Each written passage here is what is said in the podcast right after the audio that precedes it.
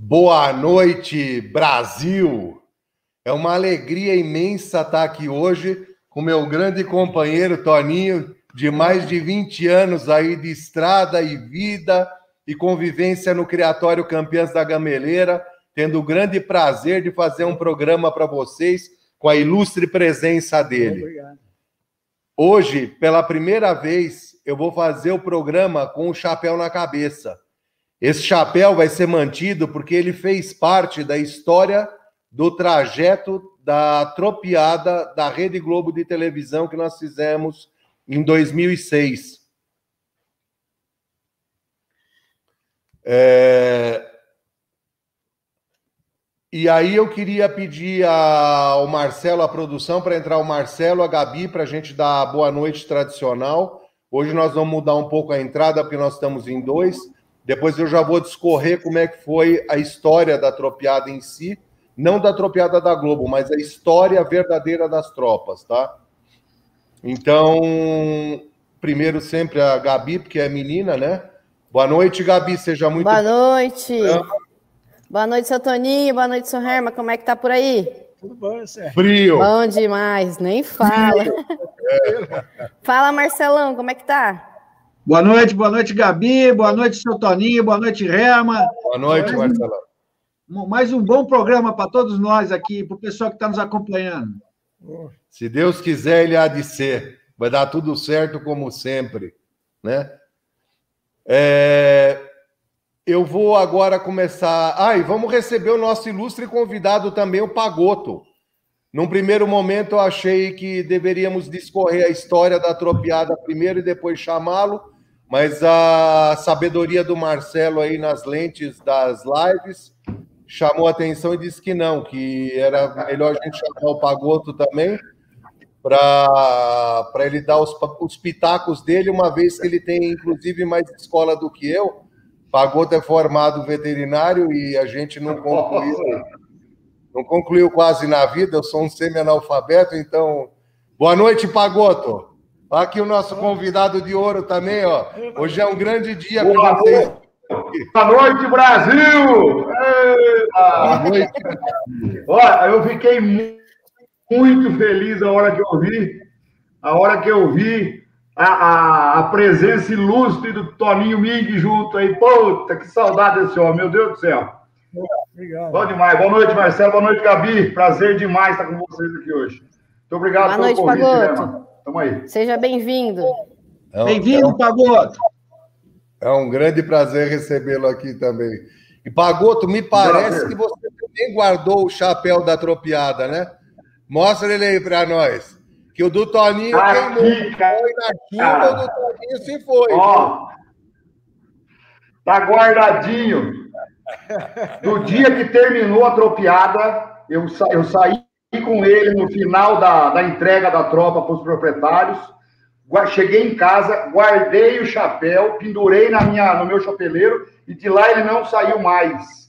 Saía só para poder mostrar para o pessoal quando ia em casa. Esse aqui é o chapéu da Tropiada. E é o mesmo formato do chapéu que eu uso até hoje, ó. Esse é o chapéuzinho de uso meu hoje, ó. Essa banda que está nesse chapéu aqui que eu uso é a banda que estava nesse chapéu aqui, que foi na Tropiada, que pegou terra de todos os estados que nós passamos. Tá aqui uma relíquia, uma relíquia, uma relíquia, uma relíquia. É. tá guardadinho aqui. E o seu chapéu, Toninho, o que, que aconteceu com ele? Acabou no sol e na chuva mesmo ou não? Terminou já, acabou em nada. Toninho é sacudido demais, ele trabalha até hoje. Quantos anos estamos, Toninho? 83. 83 anos trabalhando com sol, com chuva, o chapéu dele não aguentou, não. O meu tá podrão, tá, tá aguentando aqui até hoje. E é com ele que nós vamos fazer o trabalho da noite de hoje. Eu queria, meus amigos, começar falando um pouco com relação ao que foi a história das tropas, não da nossa viagem, mas a história das tropas que ela vem é, calçada na história do Brasil. É, nós sabemos que a, naquela época, começou isso em 1700, as mulas já existiam nas pradarias da Argentina, do Brasil, alguma coisa no Uruguai, e essas mulas eram usadas para transportar prata principalmente para o porto da Argentina, né? Argentina é Argentum por causa de prata, e também havia uns transbordos, de, transbordos não, porque eram por terra para posterior, posterior transbordo, as mulas é que carregavam é, metais também para serem enviados, exportados e usados pelos colombianos. E aí sim era por terra e também era feito por mulas. Quando acabou essa época áurea da prata na bacia do Prata, do Rio da Prata, vejam que até o rio deles tem esse nome, começou simultaneamente a, a movimentação de ouro no Brasil e as tropas sendo direcionadas para o gigante adormecido da América do Sul, que era o Brasil naquela oportunidade. Hoje nós somos indiscutivelmente a maior potência, mas até então não éramos ainda. É, por que essas mulas, além delas terem já, na, elas eram de lá, já nasciam lá em grandes, grandes volumes, por que, que elas foram eleitas e por muito tempo elas só podiam vir de lá para cá? Isso é de 1700 até mais ou menos 1940 que ocorriam essas tropiadas. Era uma, uma razão da, do Passo de Santa Vitória ou da Garganta do Diabo, Passo do Diabo, ali naquele dia, cada um dava um nome para a gente quando a gente passava, e ali era feita a tributação porque a passagem do Pelotas ela não é das mais complicadas.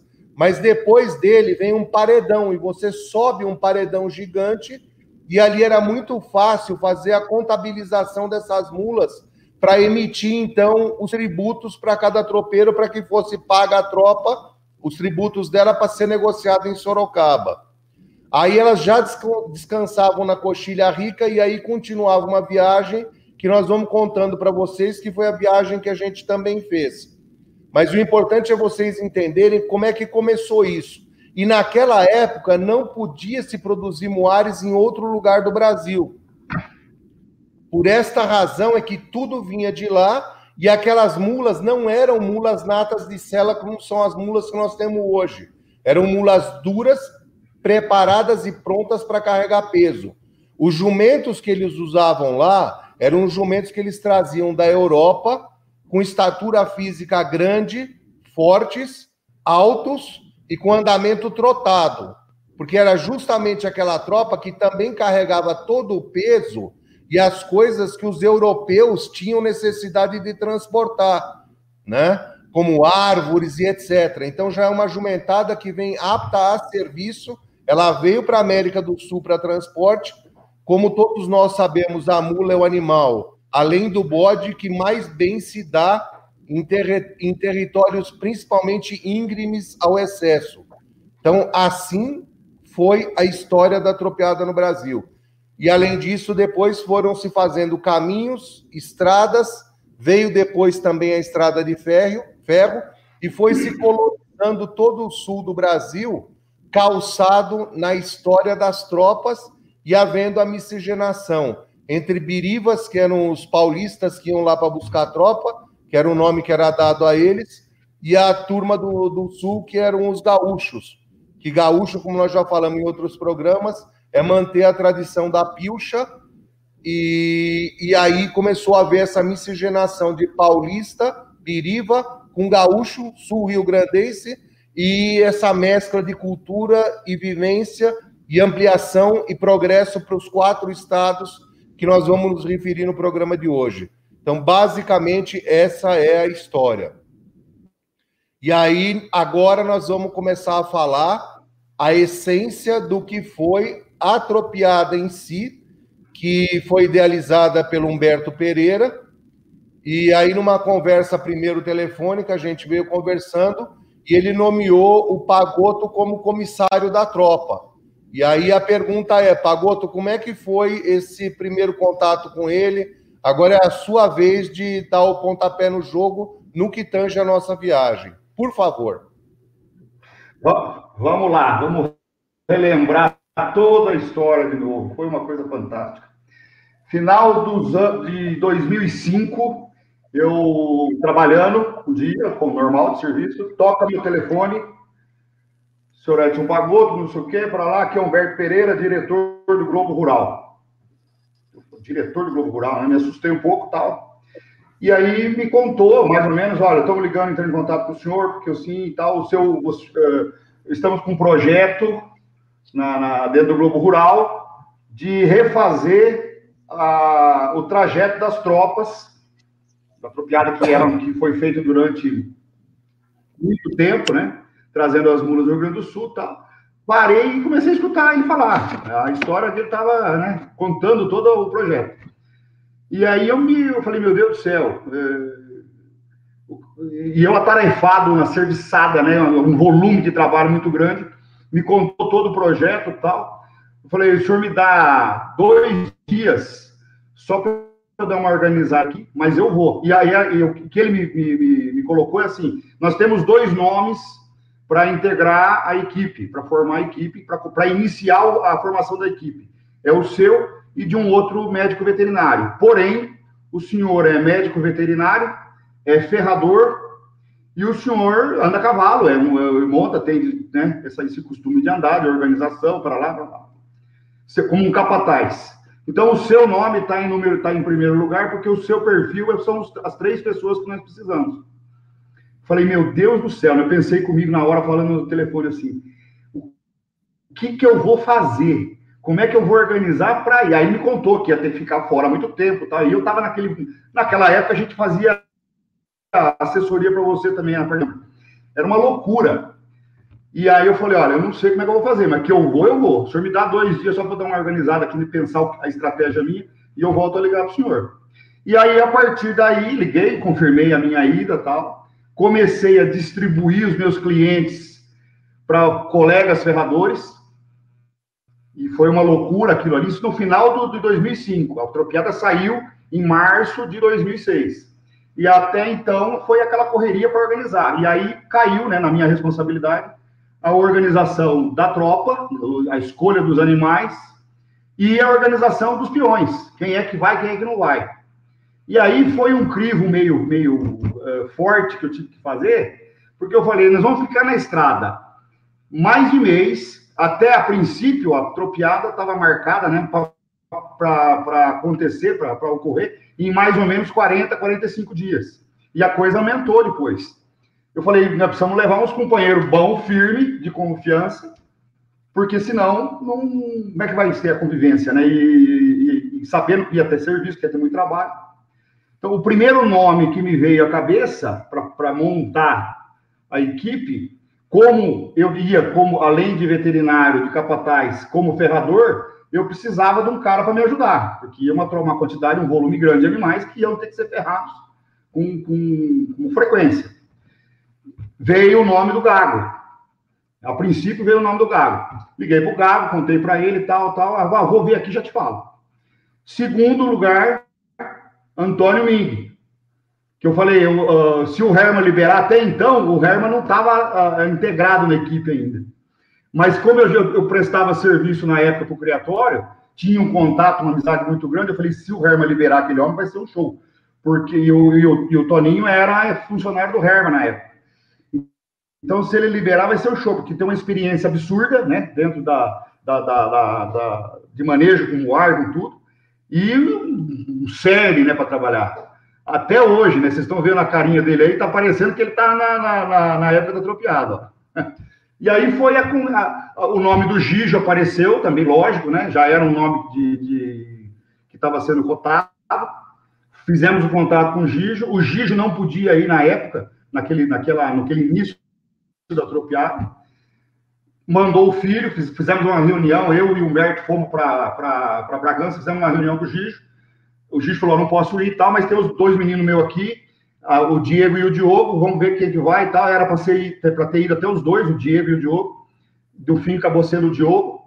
Na de Sarapuí, a, a turma do, do Pedro Bala, grande Pedro Bala, saudoso Pedro Bala, e o, e o irmão dele, o Zé Tatá, também, saudoso Zé Tatá, e uh, o filho do Zé Tatá, o Rodrigo, que era para ter ido também. Até foi até o final da, da seleção lá, fizemos os exames para ir, contrato, aquela coisa toda. Vamos lembrar que a gente ficou funcionário da Globo durante 90 dias.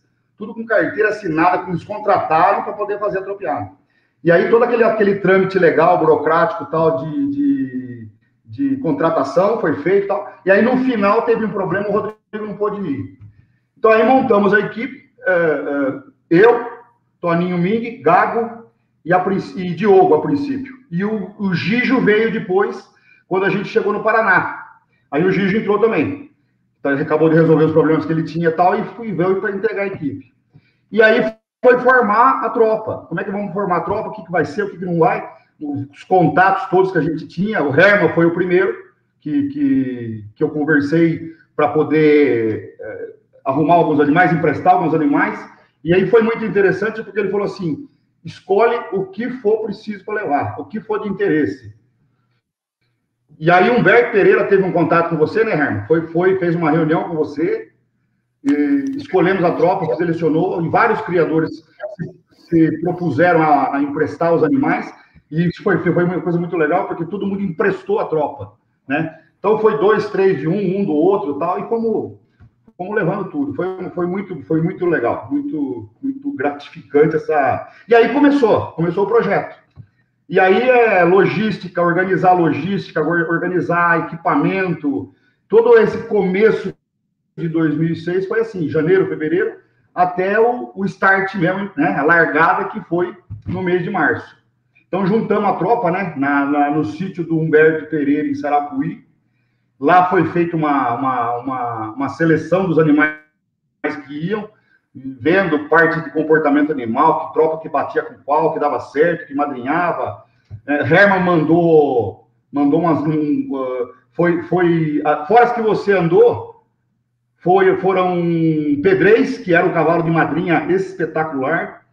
Foi Araponga, que foi que eu, que eu tirei a dedo, que eu falei, é a mula mansa que todo mundo vai poder andar, quem for precisar gravar e, e quem quiser acompanhar tal. E depois o. Não me lembro agora a outra mula, Herman. Ah. A... Pagoto. De cabeça é... é... Pagoto. Foi o seguinte: 35% da tropa que foi usada era daqui de casa. Tinha um burro do Toninho, que era o Fandango. Isso. E mais alguns animais meus. Tinha a Deus. Exato, tinha, Madrugada, tinha Araponga e tinha mais alguns.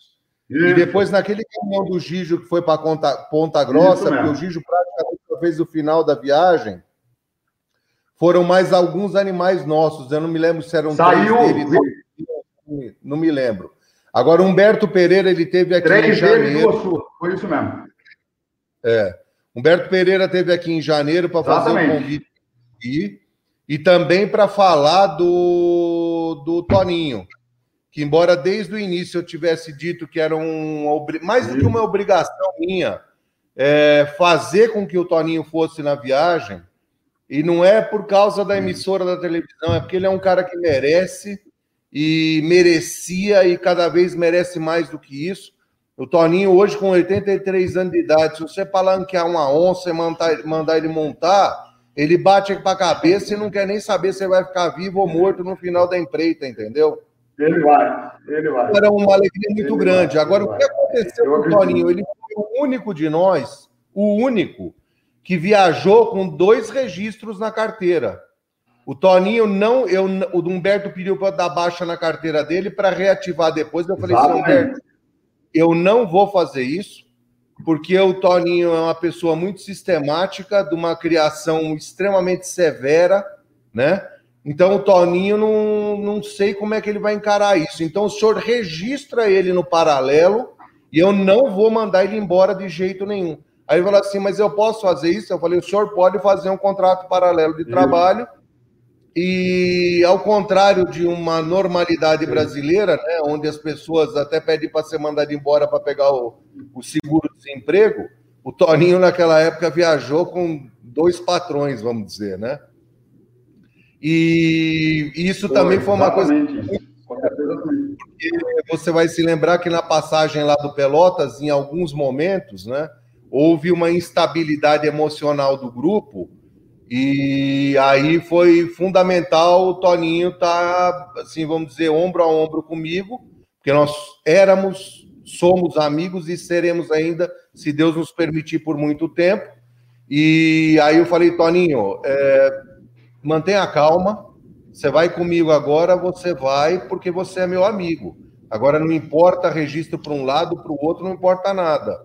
Nós dois vamos ombro a ombro que nós somos amigos. E essa é a história da parte do Toninho, como ela realmente aconteceu. É... E aí a gente pode falar um pouco também da nossa viagem, né? Como é que nós. Porque foi feita a reunião da tropa, foram eleitos os animais. Tinha dois animais do seu Humberto. Vamos ver se você ajuda a gente agora, ou o próprio Toninho ajuda. Tinha dois do seu Humberto, tinha um tinha seu, o que mais tinha, Toninho? Tinha três Humberto Gavião também no cavalo. Tinha três. Ah, é, tinha uma, um cavalo padrinho do seu Humberto também, o, o Toninho tá lembrando aqui. Lembra que ele derrubou o Sadam depois do caminho, quebrou os dois braços dele numa saída de madrugada? Lembra disso, Pagou? Lembra, Toninho? É... E assim foi a. que mais tinha? Do, do Sadam, o cavalo dele, é. Exatamente. Um cavalo Exatamente. Tinha duas mulas do Hélio Palermo, três animais do, do. Zé Maurício de Andradas. Tá cortando para mim um pouco aqui. Tinha, uma, tinha uns animais do Zé Maurício. Zé Maurício mandou três também, duas mulas e a égua, famosíssima égua fada. Isso. É, os outros agora eu não vou lembrar. Três, a Mel e a. Tinha três do Gijo, que era a égua, a Mel, a, a mula, né? Mula Mel. Três do Gijo. É. Eu a acho mula que... a alvorada do Gijo também. É, pode ser. E Foi uma, uma, uma, um lapso da minha parte. Duas, duas minhas. Sertaneja e rainha. E uma, inclusive, é, ficou no Rio Grande do Sul. Na, na, em, na sertaneja e a rainha, que era a moça herdeira. Isso. Passo fundo. Não era só. É, ela realmente. Pagoto, ela realmente era cargueira, porque eu cheguei a viajar alguns dias nela, viu? Então ela era cargueira mesmo. É verdade, mas se você. Numa descida de uma daquelas serras, eu lembro que você, falou, você chegou em mim e falou assim: você se importa se eu for na mula, na rainha? Eu falei, pelo amor de Deus, pode usar. Porque é uma mula forte que aguenta. E você desceu uma serra daquela lá, na rainha. Serra do Espigão. Foi isso mesmo. A Serra do Espigão. Serra do Espigão. Desceu, desceu o Herman na rainha, cumpriu o papel dela. Aquela mula está viva em casa até hoje, me ajuda na criação dos, dos novinhos na desmama. Ela é a mula que fica de madrinha com os bichinhos desmamados em casa hoje. Você ter uma noção. É, infelizmente do nosso lado a situação não é bem essa, porque a nossa tropa já era mais uma tropa madura. Nós. Pedrez já era depois... mais zerada, né? Uma tropa mais. É. Pedrez depois quebrou a perna, nós não tivemos coragem de fazer o sacrifício dele. Ele continuou vivo por um bom tempo, a gente levantava ele a tantas horas na talha, dava condição a ele para ele voltar, ele voltou. Pagoto, ele ficou quase um animal normal depois de novo. Ele só tinha uma leve claudicação. E depois ele acabou morrendo de velho. Araponga também morreu de velha. Depois dessa atropelada, eu tive alguns filhos. Ela também ensinou a minha filha, das meninas, a mais nova, a montar. Foi Araponga a, a grande professora. Tanto é que a Bebel montou nela num Foi domingo uma... e a Conga morreu numa segunda-feira.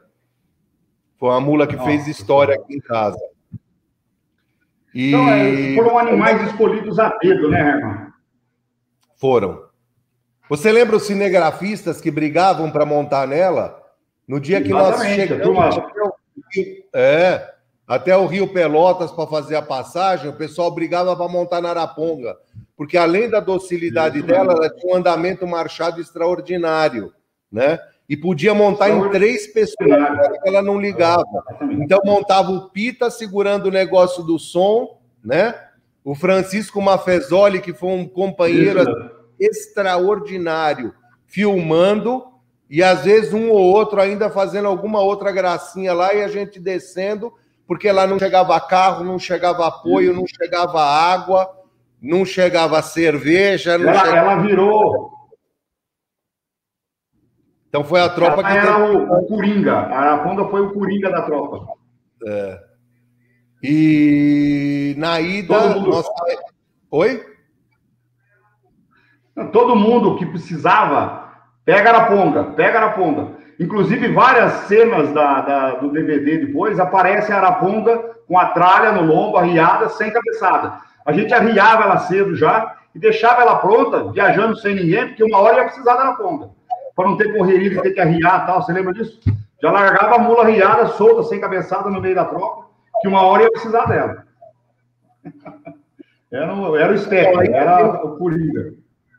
Aí também é legal a gente frisar, né? Nós saímos daqui de São Paulo depois de firmar a tropa, fizemos duas pernadas de caminhão, dormimos em Curitibanos. Exatamente. E aí nós vamos falar deles no trajeto da volta, por causa do cavalo campeiro, o marchador das araucárias, com o pessoal que a gente Curitibano, se eu não me engano, até a região de Santa Cecília. E aí a gente Isso. dormiu lá, descansou com a tropa um dia, lembra disso? Aí no, outro, no, no dia da saída da viagem, o primeiro que levantou foi o Toninho, como sempre. O Toninho, três horas da manhã, burro viado, né? Chapéu enterrado na cabeça. Seu Toninho, seu Toninho. Hã? E bufando, essa Seu Toninho era o. É. Para nós sair viajando, Será que nós vai sair meio-dia? Era três e meia da manhã, estava rosnando lá na saída já. Tropa tudo arrumadinho. Era o... Antônio Minga era o primeiro a acordar e o último que dormia. Sempre, todo dia, é. todo dia, todo dia, todo dia. É, o último que dormia eu não sei, mas o primeiro a acordar eu tenho certeza. E era todo dia, três e meia da manhã, pancada nas portas, pancada para todo lado. Vamos levantar, moçada. Ninguém veio aqui para levantar 10 horas da Mas manhã, vamos... não andar. Vale lembrar, só fazendo uma justa colocação aqui, né, no treinamento dos animais, a presença do Gijo foi muito importante para a tropa. Depois que estavam selecionados os animais o capitão chegou arma na tropa, ajudou, vamos fazer assim, vamos fazer assado regula isso, regula aquilo. Então, deu, deu a, o glacê do bolo com o treinamento da forma, que aquilo virou uma, uma.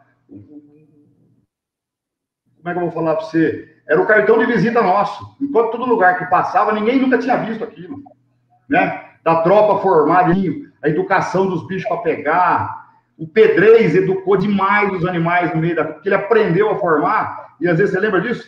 Às vezes a burrada ficava meio ajuriçada, ele socava, apertava, deixava sempre o Pedreiro para lado. Ele apertava a tropa na cerca, tudo quietinho ali, Pedreizão no meio. Foi muito bom. O Gino é, foi fundamental nessa, nessa, nesse preparo dos animais aí. Pedrez aprendeu a fazer isso aí na mão do Toninho quando ele era potro novo. E nós tinha metade da idade é. que a é. gente tinha. Entendeu? Então, na verdade, quem realmente deu o alicerce para a formação daquela tropa até no que é a realidade daquele cavalo foi o Toninho, porque aquele cavalo, quando foi com a gente, já era um, anci... um verdadeiro ancião, né? Então aí também o Toninho foi fundamental. E também tá na lagoa lá montado, é, naqueles momentos de treinar os animais a nadar e etc., que não precisava, porque na verdade é um instinto, né? Ele né? teve alguns, alguns exageros, o Toninho também foi o primeiro, foi você o primeiro que pulou na água com a tropa para atravessar ali, não foi, Toninho? Então o Toninho também, nesse quesito, ele Até foi uma das fundamentais. E outra Naquela, coisa. Gente... Naqueles, treinamentos, naqueles treinamentos lá. Sim. Vamos falar. Vamos falar. Não, naqueles treinamentos, lembra do, do, problema que tivemos também um dia lá que, que a tropa, o Nelson, o, o burro dele variou, tombou, quase emborcou com ele no meio da água, virou um rolo. Você lembra disso? É, Saíram assim. nadando, um para um lado, outro para o outro. Foi Sarapuí na, na, no sítio do, do, do Humberto Pereira. Quase deu problema lá. A dona Carla que foi acontecer. Da dona Carla. Você era no sítio da dona Carla, o Toninho tá falando. E o velho.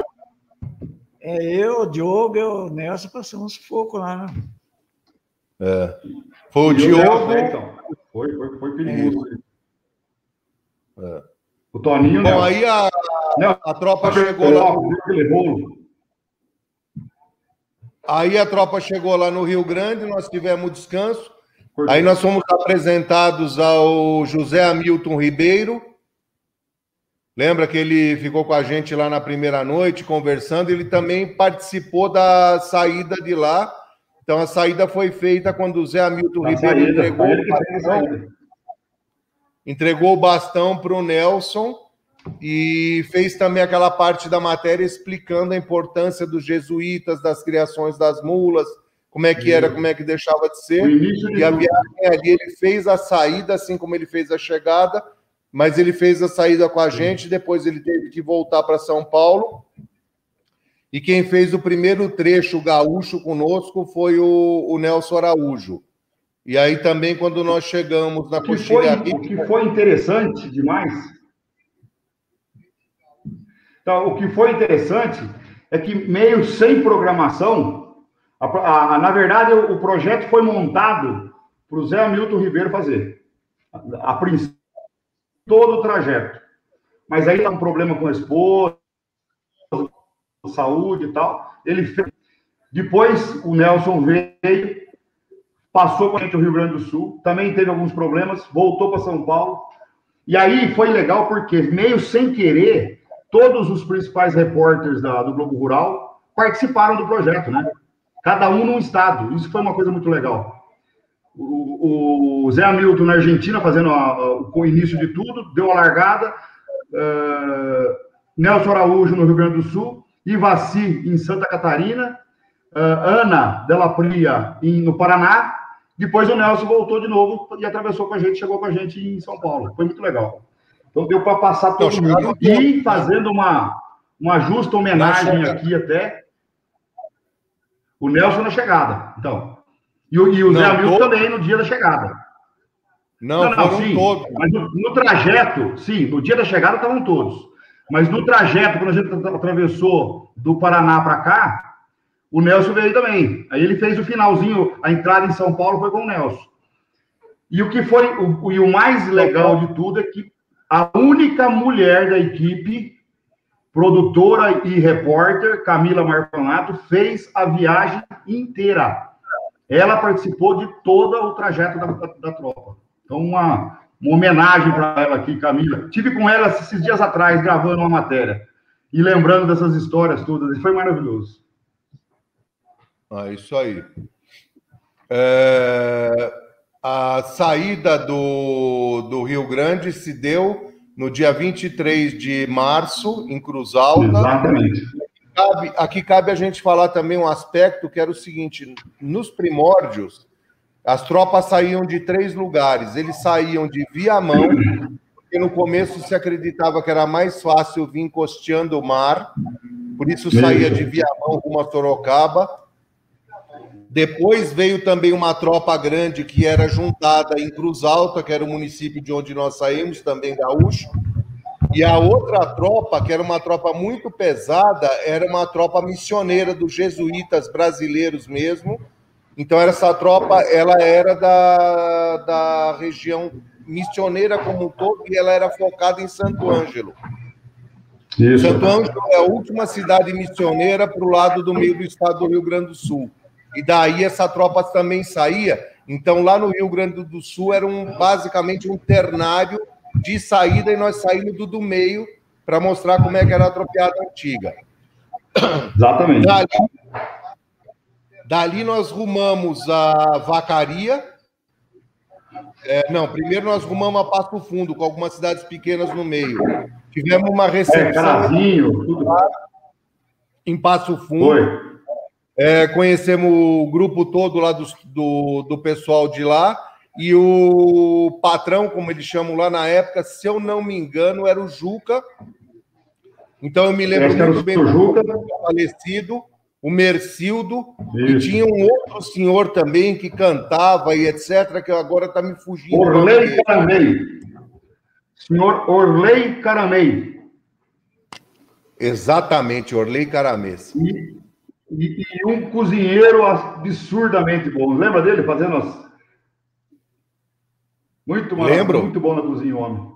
Aliás, aliás, vale aqui um registro e um agradecimento depois de muitos anos, e isso vai ficar guardado na nossa lembrança e no nosso coração, a receptividade dos rio-grandenses com a gente era coisa de você ter. Você falava assim: não é possível um negócio desse. Todo lugar que a gente parava, a gente parecia Deus. Você passava, os caras, meu, vem aqui, vamos almoçar com a gente. Extremamente bem tratados, nós somos no... em todos os estados foi assim. Mas o calor daquela gauchada era uma coisa de louco, né, irmão? Não tinha, não tinha acordo, velho. Será que, nós, será que nós comemos churrasco no Rio Grande, Toninho? O que, é que você acha? Nossa! Foi muito bom. Muito bom, né, Toninho? E o sarau, e, outra, o sarau, né? Outra coisa que eu estava lembrando com o Toninho. E sarau de noite. Vamos. É, o Toninho estava lembrando que teve lugares lá que nós paramos, num galpão criolo, e o Toninho tocava a viola enquanto eles tocavam a gaita. E antes da gente organizar tudo isso, o Toninho ajeitando o lado dele os, e, os, e os gaúchos ajeitando também o galpão crioulo, que não era usado todo dia. E como tinha emissora de televisão, eles deram um trato adicional. É, o Toninho lembrou muito bem também. A gente chegou a botar os troncos no chão e quem tocava para os velhos dançarem, os velhos que eu digo é pai e mãe, não é gente velha, não. É pai e mãe de 30 até 45 anos.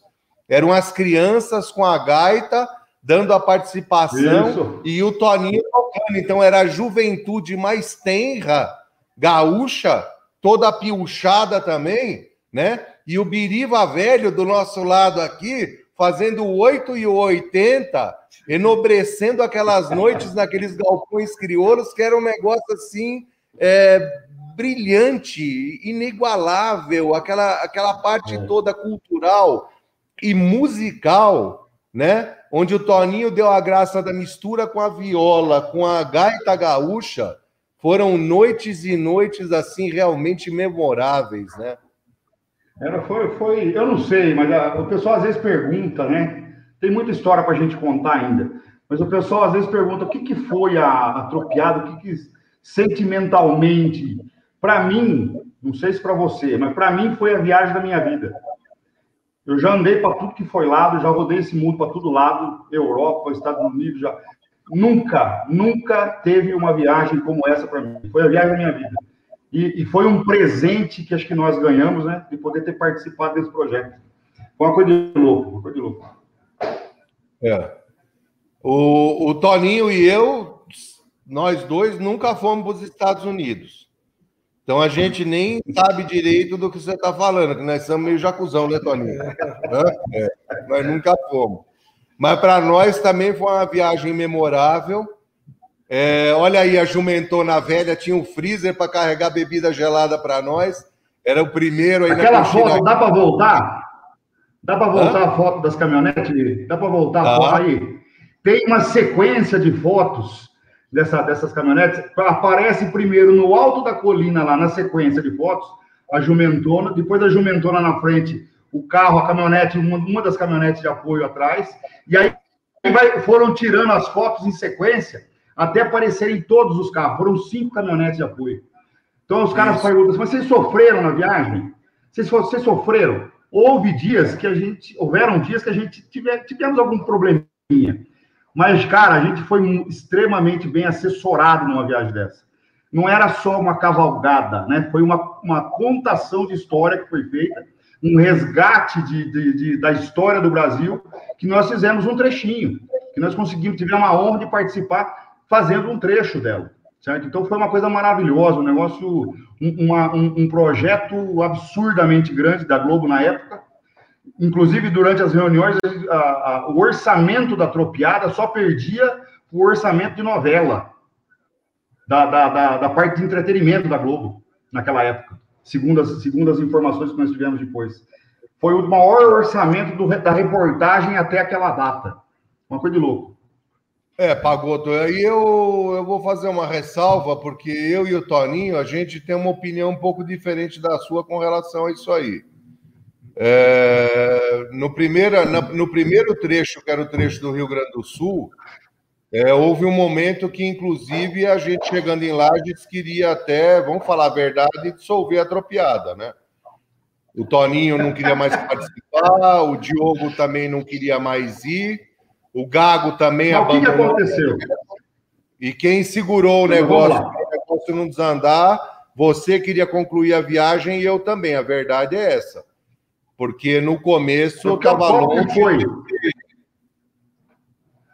Oi? Como, todo, todo, como toda empreitada grande, não ia ser legal se não tivesse os problemas, certo? Qual que foi o maior desafio nosso no começo? Qual foi o grande problema nosso no começo? Nós, os peões da tropa, nós não sabíamos o caminho. Você vai sair para uma cavalgada, você sabe o caminho que você vai andar. Eles tinham feito uma pré-produção antes, soltaram um pessoal meses antes, fazendo, tentando rotear de novo a rota tropeira original, só que é impossível porque não existe mais aquelas estradas. Então, em cima do mapa antigo da tropa, foi se fazendo a rota que a gente ia seguir. Porém, durante o trajeto, tanto é que ela inicialmente foi projetada para 45 dias.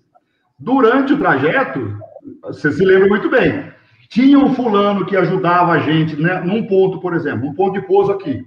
Dormia em, em, em Carazinho. De Carazinho para a próxima cidade. Quantos quilômetros?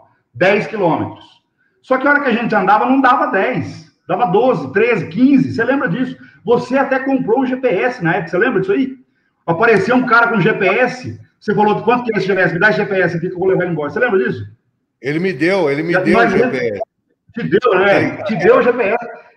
É, me deu e, o. E outra coisa, e outra coisa, tinha quem ajudava a gente no trajeto eram os, os, o pessoal da região. Então saía, e a gente nunca andou sozinho. Acho que um, foi, foi, um ou dois dias, não me lembro certo. Que a gente andou só a tropa mesmo, só nós. Na maioria das vezes estava um monte de gente acompanhando. O fulano de um ponto que estava organizado para levar a gente para o próximo pouso tinha uma propriedade que desviava 3, 4 quilômetros da rota. Você lembra disso? Não, vamos por aqui. Aí passava, aumentar. A gente não sabia o caminho, vamos acompanhar o cara que está se a gente, beleza.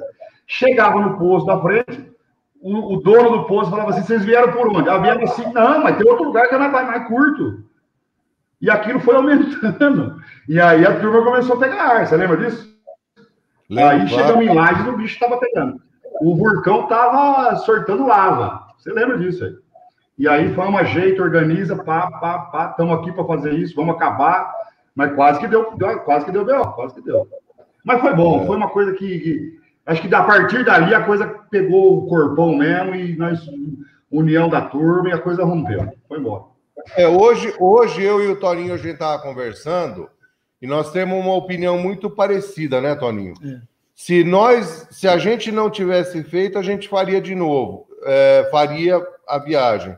Mas em tendo feito, jamais nós faríamos ela de novo, justamente porque a gente acha que aquele lado de, embora o Globo Rural seja uma seja parte do jornalismo, o Nelson tentou fazer daquilo uma novela e não é com isso que eu e o Toninho comungávamos com aquele programa. E o Gago também, eu não vou dizer que o Gago estava fora disso.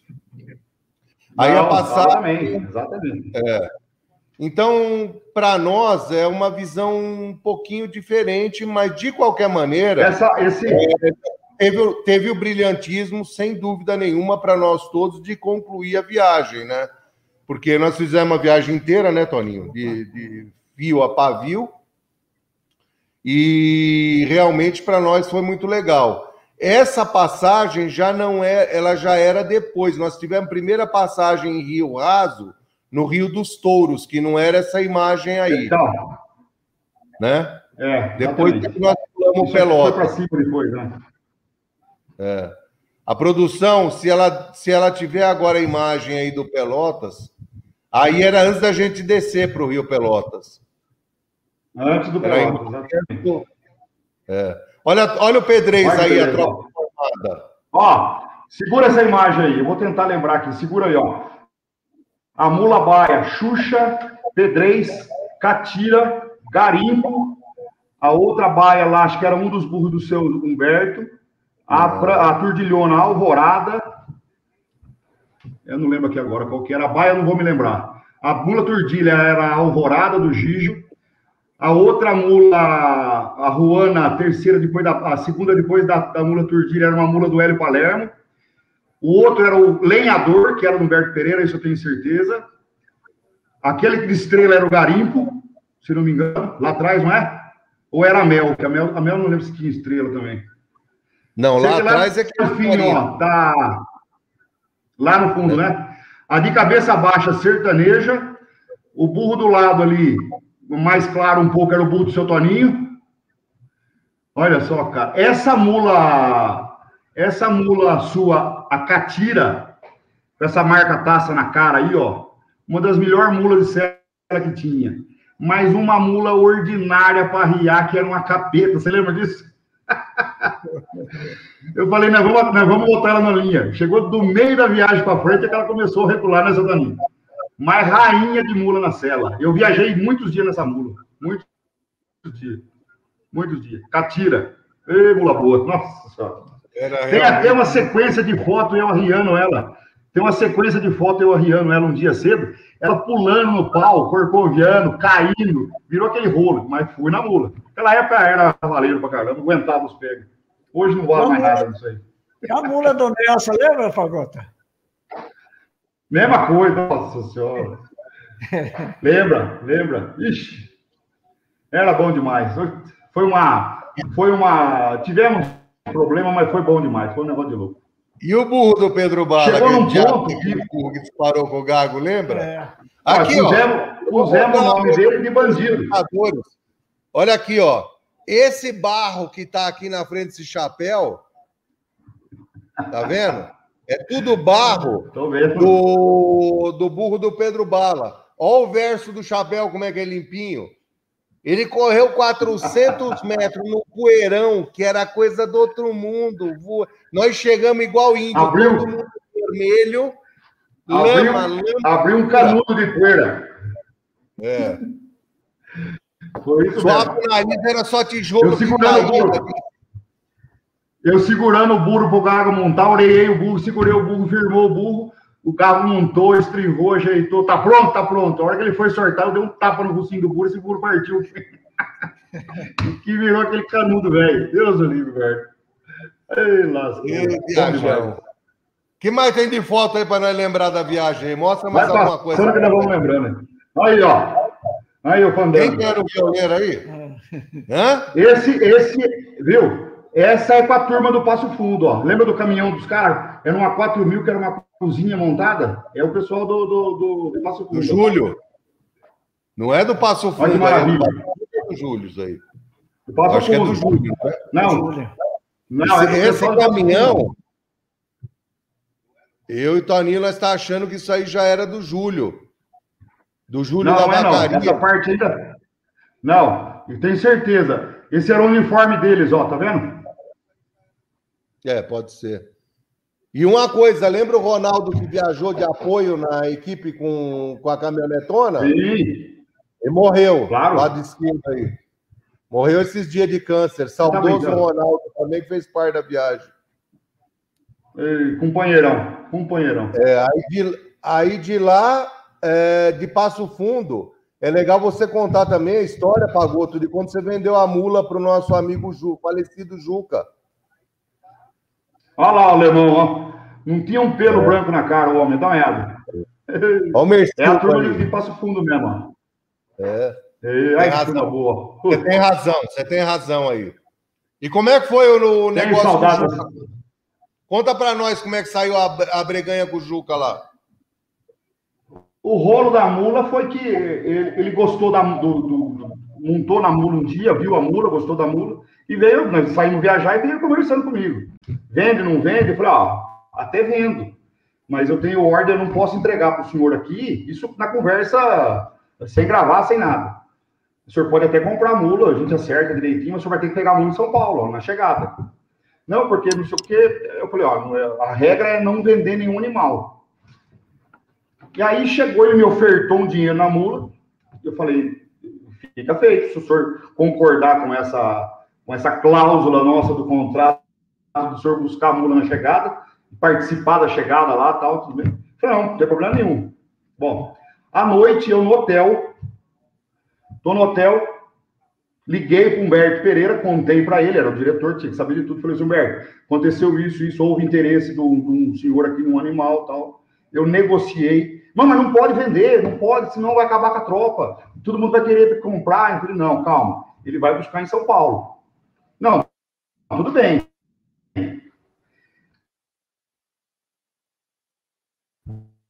Aí eu pensei, eu falei, senhor Humberto, agora não tem E a gente não tinha atravessado Pelotas, não tinha feito nada, ia ter medo, né? Eu falei, vai que acontece um problema no meio da, da viagem, e morre a mula, né? Aí vai, conversa, vai, ele falou, ó, vende então, entrega a mula, mas é só essa, não me vende mais nenhum, senão não chega mais no campo animal nenhum em São Paulo. E de, aí depois ele conversou com o Nelson, o Nelson falou, então vamos gravar a negociada da lá. E aí foi onde a gente fez a gravação, filmou, e mostra, pá, ele se interessando, não sei o que lá. E, e a mula tá lá até hoje, né? O seu, o seu Juca faleceu e a mula faz parte do grupo deles lá até hoje. Esses dias atrás me mandaram uma foto dela, tá com vinte e tantos anos, tá linda, maravilhosa, sertaneja. E podemos aí também aproveitar e mandar um abração pro Túlio, né? Que o Túlio era o dono dela, não é isso, Pagoto? Foi o Túlio que vendeu essa mula. essa mula, não, então, é. A sertaneja foi uma história de amor com aquela mula que você não acredita. Eu comprei a sertaneja anos antes do João Bracalente. Ela era potrona ainda. Ficou comigo um tempo andei nela um tempo. Aí o Túlio, um dia, Túlio Marins, amigo, está assistindo a live aí. Um dia, eh, na, na, no Passeio da Macaca, em 2003, você lembra disso? Na primeira gravação da reportagem sobre os moares e tal, que a gente foi para Macaca, eu levei a sertaneja e a rainha. Foi, o aniversário de 23 anos do Globo Rural. Foi janeiro Exatamente, de 2003. Foi a reportagem. Nós fizemos essa matéria na Macaca Empesteamos a Serra da Macaca de burro e mula. Foi uma loucura, você lembra fazendo aquela cavalgada e tal. E eu tava com a rainha e com acertei a rainha no cargueiro, e só tinha ela de cargueira, de mula cargueira. Aí o Nelson falou: ah, vamos mostrar isso aqui que é legal tal, e é onde aparece a mula. E o Túlio foi, nós fomos um dia antes, é, isso foi num sábado, acho, não me lembro, nós fomos numa sexta, posamos na sua casa, Fizemos uma, um, um balai de gato lá, você lembra muito bem disso aí. Tomamos todas para sair no outro dia. O Túlio posou arriado, sem tomar banho, com a mesma roupa. Você lembra disso? e aí o Túlio ficou alucinado na mula, naquela, naquela, naquele, naquele evento. E passou o tempo. Acabei vendendo a mula para o Túlio. A mula veio para Sorocaba, na casa dele. Ele botou serviço na mula. Aquela mula ficou mestre para mexer com boi. Mestre, mestre mestre, mestre. Você via a mula trabalhar, você não acreditava. Fez fama nesse Sarapuí, Tapetininga, Sorocaba, ficou com ele. Passou mais um tempo, isso em 2000, início de 2005, ele me liga e falou assim, ó, eu vou vender a mula. Eu falei, mas você vai vender a mula, você tá louco? A mula é, é a sua mula, é o animal do seu arreio, não você vai vender. Não, eu vou vender, eu vou vender, não sei o quê. E ele tava meio para casar, meio apertado de dinheiro, tarde, não sei o quê. Eu falei, ó, eu comprar a mula sua, eu tenho uns animais para fazer rolo aqui. O que, que nós fazemos? Sei que foi uma égua baia amarilha no rolo da mula, que eu comprando a mula de volta. Uma égua é, quarto de milha amarilha, foi um, uns potros manga larga que eu tinha, e, e sei que eu apanhei a mula de volta. Logo que eu peguei ela de volta, saiu a história do Globo Rural. Isso no final de 2005. E aí a mula foi comigo para lá, como minha de novo, até ah, quando eu fiz o um negócio com, com, com, o seu Juca, o primeiro que eu liguei, falei, companheiro, a mula vai ficar gaúcha. Ficou no Rio Grande do Sul, não teve jeito. Falou, oh, que bom, não sei o quê. Tá. Mas é uma, uma, uma coisa de louco. Uma coisa de louco. E ela tá lá ainda com o pessoal até hoje. Se tiver algum do pessoal da, da turma assistindo, sertaneja. Rainha das mulas de céu. Bruta, bruta. Era uma égua par de milha na rédea. É até hoje. E tanto é que foi isso que uma das coisas que impressionou o seu Juca para negociar a mula. Uma mula muito certa de rédea, espinava, esbarrava, era uma coisa de louco.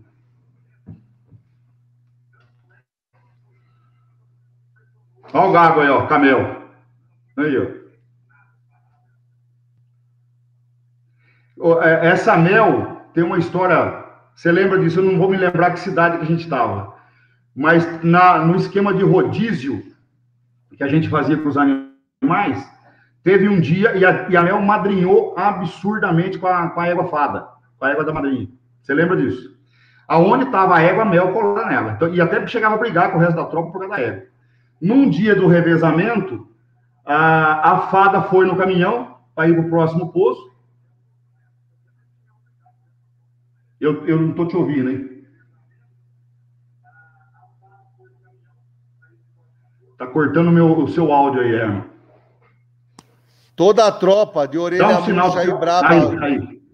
Toda a tropa tava de Por orelha causa dela.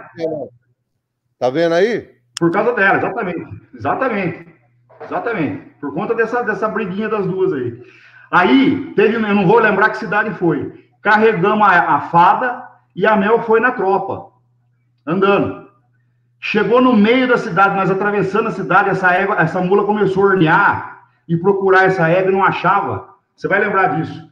Virou para trás, velho, e abriu carreira para voltar para o recinto onde a gente tinha posado, no meio da rua. Eu correndo numa rua, Diogo correndo na outra, a mula correndo no meio, no meio da carraiada, eu só rezando para não atravessar a rodovia e pegar o carro. Foi uma loucura. Até que vinha vindo o caminhão, a égua relinchou dentro do caminhão, a, égua, a mula parou de aparcar o caminhão, conseguimos pegar ela, embarcamos ela no caminhão junto com a égua. Passo Fundo. Isso aí aconteceu Passo em Passo Fundo. fundo. Foi uma Passo loucura, fundo. um desespero total.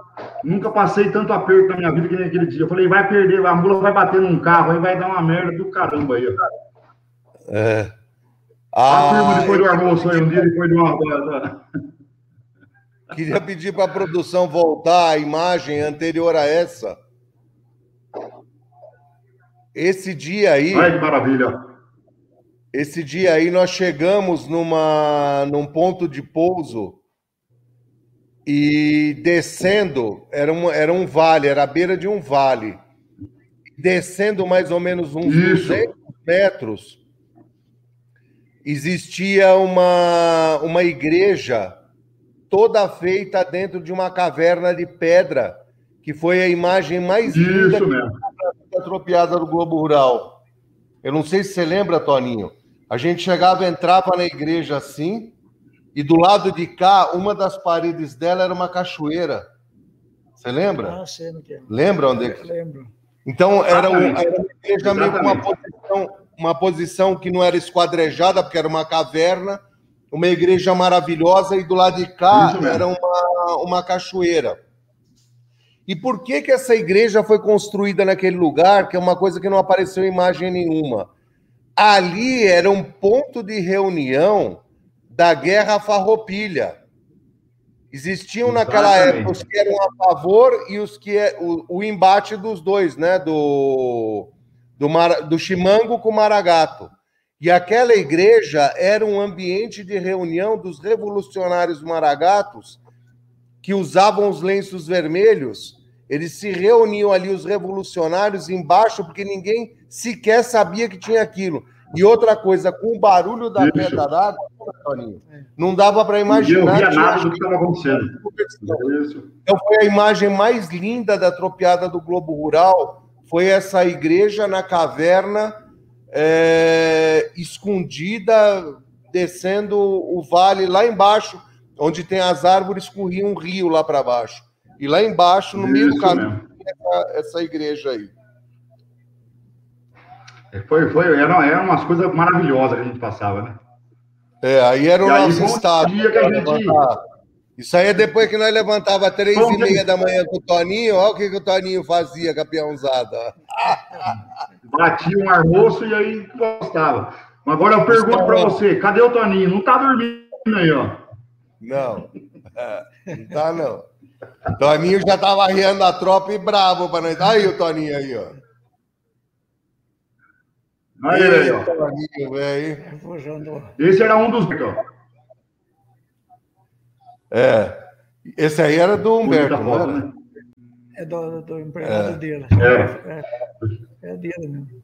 E aí nós chegamos encerrador. Os nomes dos Oi? Oi? Os nomes dos dois bulls caçador, lenhador caçador, e serrador, se não me engano. Era dois burros parelhos, bem. Caçador e lenhador. Caça, caçador e lenhador, né, seu Toninho? Isso. Isso é. E aí nós chegamos em Lagoa Vermelha. De Lagoa Vermelha nós fomos a Vacaria, né, Toninho, com o Júlio. Isso. Aí o Júlio levou a gente brilhantemente até a travessia do Pelotas. Esse é um camarada também que eu achei que houve um pecado Isso. com ele no, no, no, trajeto. Eu acho que ele merecia uma tratativa completamente diferente daquela que foi dada a ele. Deixou o ambiente também extremamente desagradável para a gente na manhã da travessia, com o resto da gauchada lá. E aí nós entramos na Coxilha Rica, pulando Pelotas, que aí é uma planície que a tropiada também, o pessoal da Globo optou por fazer um caminho fora da rota, e aí sim, Pagota, que eles nos deram o desgosto e a dor de cabeça de andar por muito tempo em trechos que não tinha nada a ver. Porque as fazendas, elas eram feitas com muros de taipas, é, muros de taipa.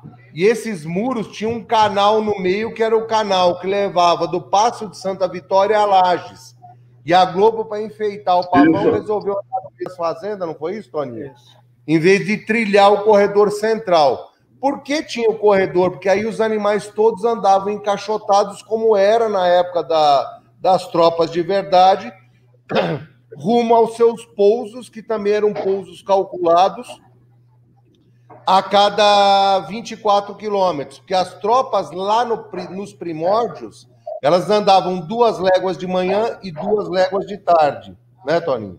E também só viajavam em dia de tempo bom para não solar e não marcar de, de, de, de umidade o couro do animal com o cabelo branco é da praia. Então, isso era a cabeçada em cima na nuca, a cela aonde senta o suador pisar, e as também que eram apertadas no, com umidade que não podia. E o tropeiro antigo. Para não ter problema pisadura. Isso. E o tropeiro antigo zelava muito da tropa, porque ele tinha que entregar aquela tropa lisa, bonita e, se possível, gorda, né? Por isso que tinham as várias paradas, as jornadas não eram tão grandes. E depois também tinham aquelas paradas homéricas naquela região que tem muito sal na terra, que é do vale do. aquela região lá de. É, que é a terra lá da, da, do laticínio, lá em cima já no Paraná. É... Castro, Nossa. Castro e. Ah, de Castro, é. Aquela região de. No, no Canyon do. No canyon, na à beira dos canyons do Quartelá, que ligava a Castro isso, a Tibagi. Muito lembrado, Tony. É isso aí mesmo. Tibagi. Né? É isso aí. Ali também nós tivemos. Mas esse negócio uma... da. Essa, Olha, olha o garimpo aí, ó. Ei, burro bom, hein? Mas em, em, cima desse assunto da trajeto, o que, que aconteceu? A, a, a, a princípio, a rota era essa que, iria, que ia ser feita, mas optou-se por ter essas, essas mudanças porque eles precisavam contar as histórias paralelas que aconteciam dentro da, da, da, da rota principal. E essas fazendas eram o glacê do bolo. Por isso que a equipe da, do Globo Rural optou por isso, né? Complicou um pouco a nossa a viagem, mas é, estava né, ali para isso, né? Não tinha jeito de sair, de escapar disso aí. Então, essa, essas, essas idas e voltas nessas fazendas centenárias lá, históricas, foi por conta disso, de contar as histórias paralelas que aconteciam na viagem da tropa, né? Olha que coisa boa isso aí, ó. Isso Olha é uma, aí, um fandango louco. Não, esse é justamente o galpão em que a gente estava conversando que no começo eram as crianças. Tá vendo que um menino sentado com a gaita e a, e, a, e a, esquerda da tela também tem um menino pequeno. Esse Eles foi uma das primeiras dos primeiros povos nossos. É. E aí sim, é esse, essa era justamente a imagem. Ela começou só com criança, onde os gaúchos velhos colocaram as crianças sentadas com as gaitas, o Toninho tocando a viola, e depois nós fizemos um congraçamento. Você vê que o Toninho já está de costa aqui com a jaqueta azul, do lado do gago de chapéu preto.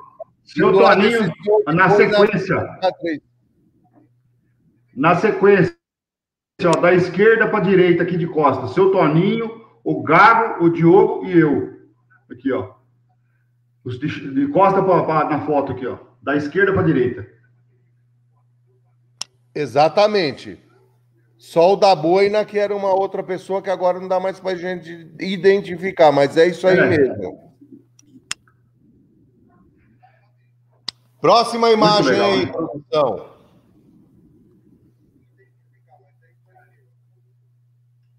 Olha lá a mula aqui. Olha que beleza, ó. A mula cargueira. A mula cargueira, que foi mula da minha cela em algumas pernadas, é essa aí. E. Mula rainha, tá viva aqui até hoje. É. E aí, daquela pernada lá da, do Paraná, já em Castro, nós continuamos subindo, e aí nós entramos em terras paulistas ali na região de Itararé, né, Toninho? Isso. Que também tem Itararé. ali um, um, valo, um valo profundo ali, é, é, de pedra, com muita água, e ali é que havia uns embates também da, daquela guerra, daquela época com a os Revolução. É. Exatamente. Ali foi um também dos bloqueios ali que houve, né? Quando os gaúchos vieram. É, exatamente. Também foi um lugar muito interessante. E você vê aqui já no. Não, aí, é o... aí já é o começo lá em Cruz Alta. Alguns momentos tinham é, cerca, né? muitos pedaços não tinham mais cerca, né, Toninho? Porque era só soja para todo é. lado, não havia necessidade de cerca. As cercas eram da época do gado, os tanques eram tanques mortos, já que não dava nem para a gente dar água para a tropa, de, já com resíduos de contaminação é, de é. ventilador e etc. A primeira, é. a primeira fase da viagem no visualmente por conta disso, né? Plantação, né? Era um mar de soja, né? Soja e milho, soja e milho. Muito, a gente estava no final da colheita também. Você lembra que a gente passava muito caminhão, né? Isso atrapalhava um pouco o deslocamento nosso. Tinha que parar a troca para o caminhão passar, era um rolo. Né? E a gente tomando cuidado para não machucar com os bichos. Mas o, o, o, o Moar é um negócio. Olha que imagem bonita, ó. O Moar é uma coisa maravilhosa, né? A, a inteligência Chegamos ao ponto, vocês vão lembrar bem disso. Como gravava, parava a égua madrinha e voltava. Parava a égua madrinha. Então, parava a égua madrinha e voltava para trás. Andava mais um pouco, parava e voltava para trás para gravar de novo. Chegou ao ponto, você vai lembrar, a gente parava a madrinha a burrada já virava para trás sozinha, porque sabia que ia voltar um pedaço. Era uma coisa de louco. Meia tudo solta, não, federado. Tudo. É, o... Nós fizemos uma das, tá... proezas maiores do mundo. Vocês vão lembrar, a gente passou no centro de Passo Fundo, 5 horas da tarde, no horário do rush, com a tropa toda solta. Madrinha na frente, os meieiros pro meio, a turma que estava acompanhando, culatreiro, tropa solta, tudo passo a passo, perfilado. Parecia uma, uma procissão religiosa. Você lembra disso? Paramos o passo fundo aquela vez. Uma coisa de louco. É. E outras cidades também, né? Não foi só Passo Fundo. Todo, Nós passamos todo. em muito lugar onde... Passo Fundo... O que, o que mais chamou a atenção da gente... marcou por conta da, do volume de carro, né? O que chamou muita atenção da gente também eram os locais onde as escolas paravam naquele dia de lecionar. Ah, isso. Estava todo mundo fazendo Sim. homenagem para a gente, com faixas, batendo palma.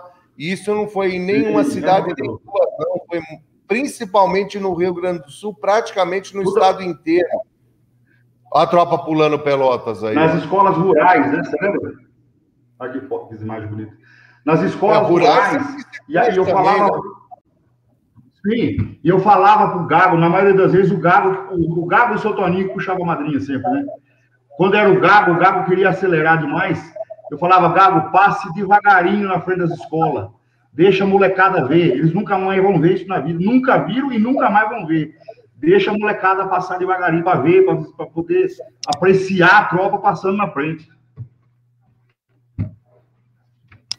É, foi exatamente Olha isso que, que aconteceu. Exatamente isso. Aí depois nós entramos aqui. Na ponta aqui ó. Oi? É. Aí nós entramos nas terras paulistas já. Pula sertaneja na ponta. E paramos no recinto de exposições de Itapetininga, já em São Paulo. E aí, Toninho, acho que Isso. vale a pena a gente lembrar também o seguinte. A Tropiada, os últimos 40 anos da, da, da, da história da Tropiada, ela não chegava mais em Sorocaba. Essa tropa ela chegava só em Tapetininga.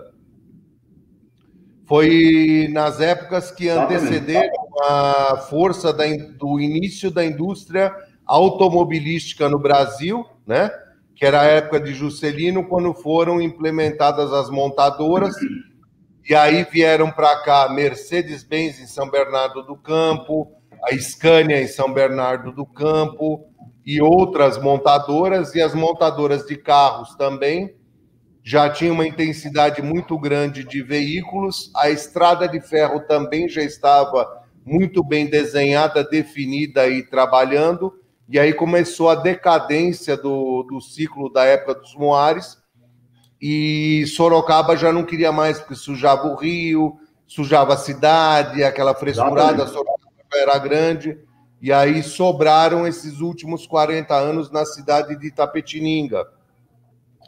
E aí é uma cidade, eu sempre falo para os itapetininganos, que eles deveriam forçosamente, pela tradição muladeira, né, histórica deles, fazer um evento igual o evento de Porá, Primeiro, que o parque é dentro da cidade. Segundo, a época das tropas acabou em Tapetininga. Então, o correto seria o município ter a intenção de manter essa tradição tropeira, uma vez que ela acabou ali, e fazer os eventos, fazer Sim. a cavalgada de rua, manter o forte da tradição paulista, que hoje, na minha opinião, indevidamente ainda arruma para acabar em Sorocaba. Quando, na realidade, Sim. meu ponto de vista, passando por aqui, eles deviam dar glórias aos últimos 40 anos, que foi a continuidade final, dentro do município de Itapetininga, e fazer uma festa igual à festa de Iporá. Imagina isso, Pagoto. Você já foi para Iporá ou não? É, é uma loucura, uma loucura. Você imagina, isso, isso é, é não sei, demanda força política, não sei, não sei como é que é o trâmite. Agora, 90% da população não sabe disso. Não sabe disso. Dessa, dessa face, dessa, dessa parte da história que Itapetininga tem com a tropiada, com as tropas todas. É uma, é uma judiação. Não poder voltar isso, fazer um, um, um projeto e fazer uma festa em cima disso aí, né? É, na época eu chamei a atenção do pessoal da cidade tanto é que o prefeito aqui chamava Roberto, eu não me lembro agora do sobrenome. Você lembra do sobrenome do prefeito? Era Roberto, alguma coisa. E ele falou da viagem, não sei o quê, aquele negócio de político, sabe? Falei, a única coisa que eu quero de você, você me dá uma, uma bandeira de Tapetininga. Aí eu peguei e fiz Isso, toda a aí. Dentro, lembra disso?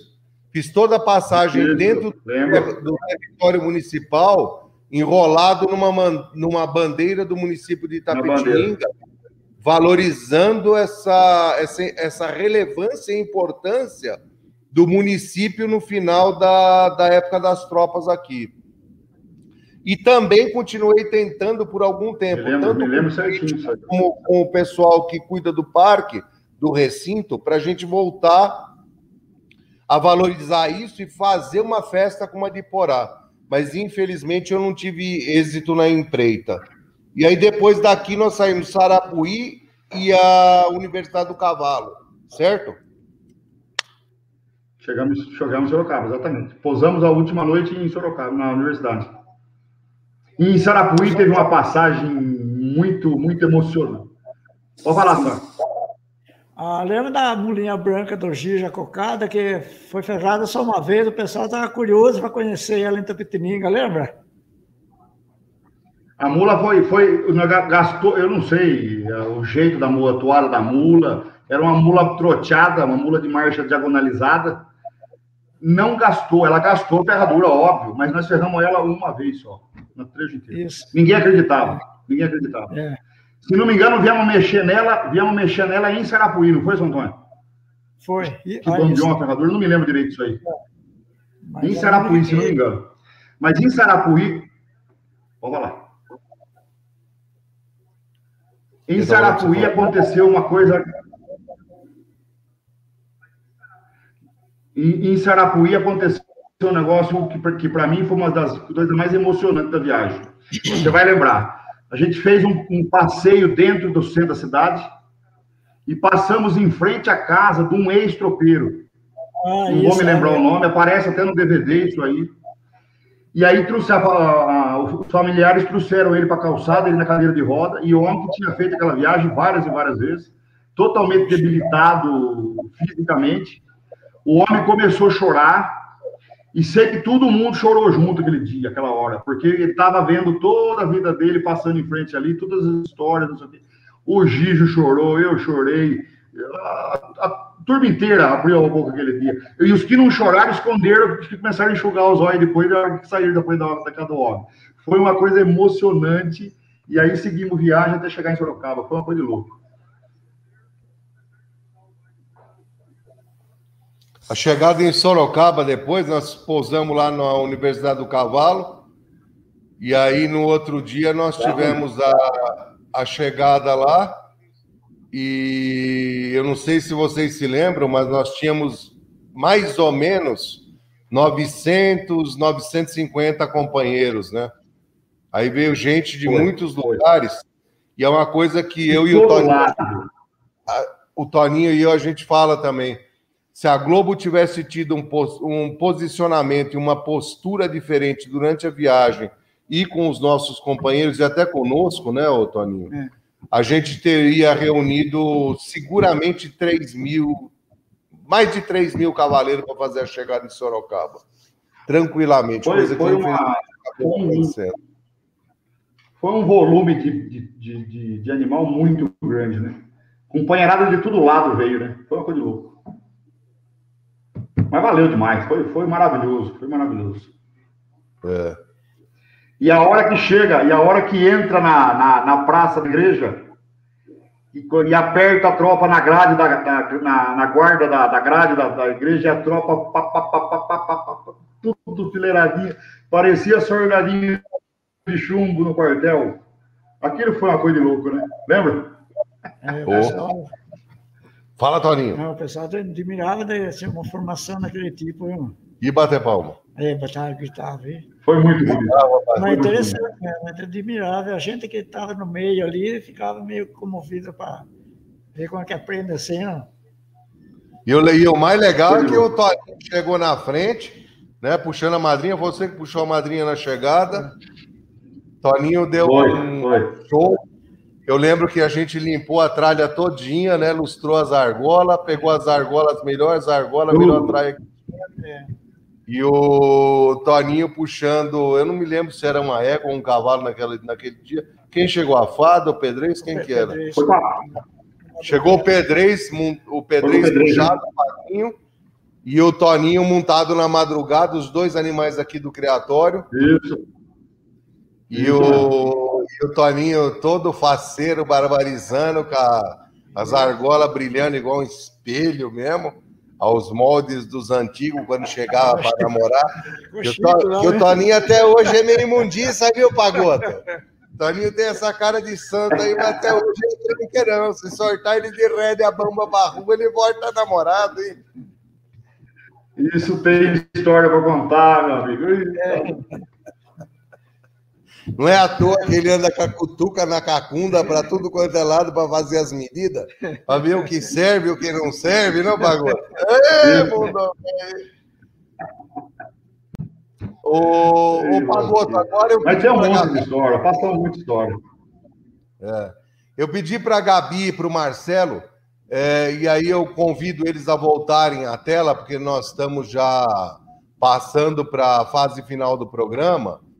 É, eu queria pedir para a Gabi jogar no ar aí, ou o Marcelo, não sei, as perguntas que vêm de vocês ou que vêm dos telespectadores.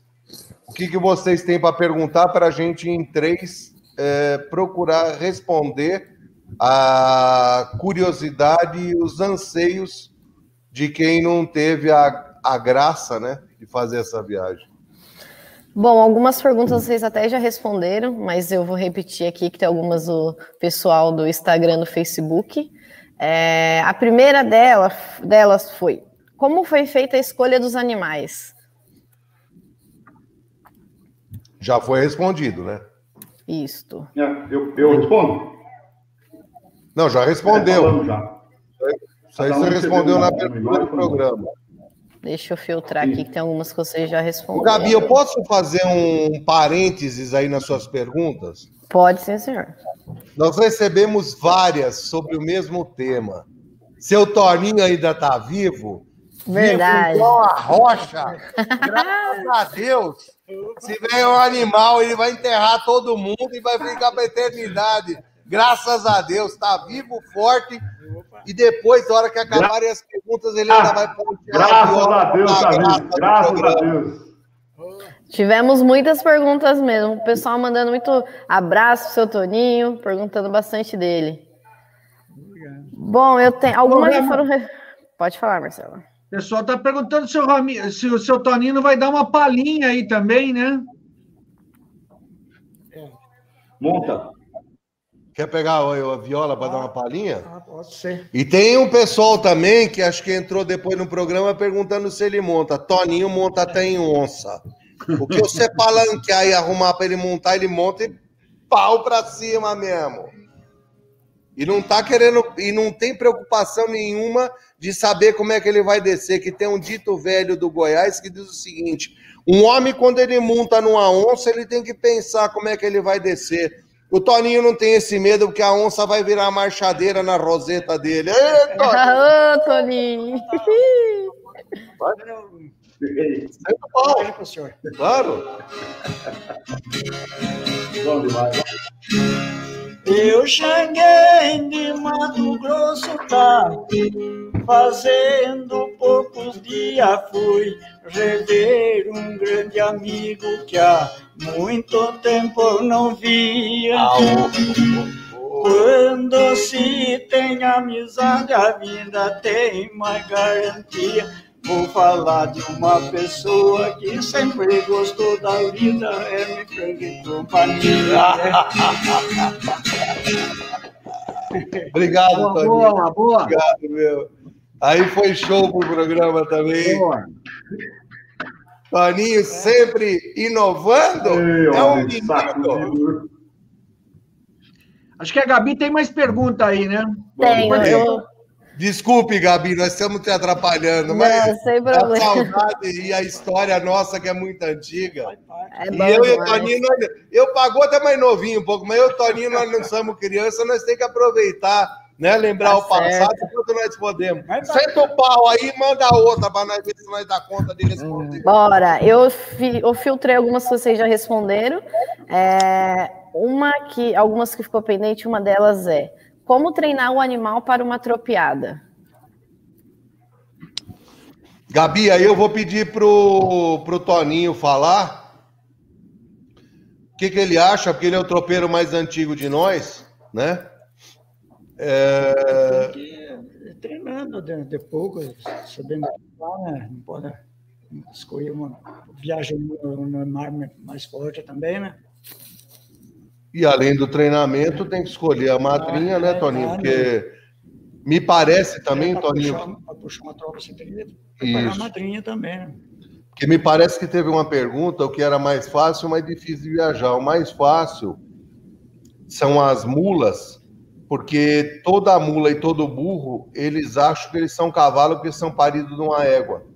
Por isso que 3 mil mulas andam atrás de uma única égua. Essa é a grande ciência da facilidade de fazer a tropeada com as mulas. Então, num primeiro momento, parece que é uma coisa extremamente complicada e não é. é. Por instinto, todas as mulas querem andar ao lado da égua. Por isso que aquela burrada que nós chamamos atenção estava de orelha murcha. E aí o Toninho está é, colocando, né, Toninho, que aí é o que você está falando, depois de madrinhar a tropa, aí a preparação é. Aí você vai. É por. Como é que é? Vai, é, estado físico? É, lógico. Dependendo da distância, preparar os animais melhor, né? bem, é. bem tratado. E zelar bem no caminho, né, Toninho? Ah, Se não zelar é... bem também acabou. Ah, tudo isso é importante, né? É. E, e é isso que é o, o básico para fazer essa, uma viagem como essa, é isso aí. Madrinhou, Gabi e quem perguntou que não chegou para mim, quem é o. Ah, tá aí. Vitor Calherani. Vitor, é isso mesmo. Agora você não vai acreditar. E Pagoto, nem você. Você sabe quem é Vitor Calherani? Conterrâneo seu de Pirassununga. Vitor Cadirani é um, menino, é um menino que eu vi nascer. Eu vi, ele era filho da dona Mara, Isso com mesmo. Paulinho Calierani. Eu vi essa senhora de bucho. Esse menino nasceu, nasceu enrabixado com tropa, porque seguido eu vejo ele participando de programa nosso e tudo. Muito obrigado pela participação, Vitor. Eu queria, inclusive, que você mandasse um abraço para toda a sua família, para os seus tios todos, para a senhora, sua mãe. Muito obrigado pela participação. É... E está dada a resposta. É emadrinhar, zelar, cuidar e viajar. É o segredo é esse, não tem muita outra coisa fora disso. E lembre-se sempre, eram quatro léguas, duas da manhã duas na manhã e duas na parte da tarde, fazendo 24 quilômetros. É, não leva o animal à exaustão e eles chegam em perfeito estado para comercialização em Sorocaba, que era onde arrebentava a festa tropeira. Quando chegava a primeira comitiva, né, e o Pagoto era o nosso comissário, quando chegava a primeira comitiva em Sorocaba, eles gritavam: arrebentou a festa, arrebentou a festa como uma, uma panela de pipoca. Né? E aí chegavam todos os comissários com as suas tropas para fazer a comercialização. E dali eles eram pulverizados para todo o Brasil, né? Como se fosse o sangue espargindo num corpo humano para todos os lados.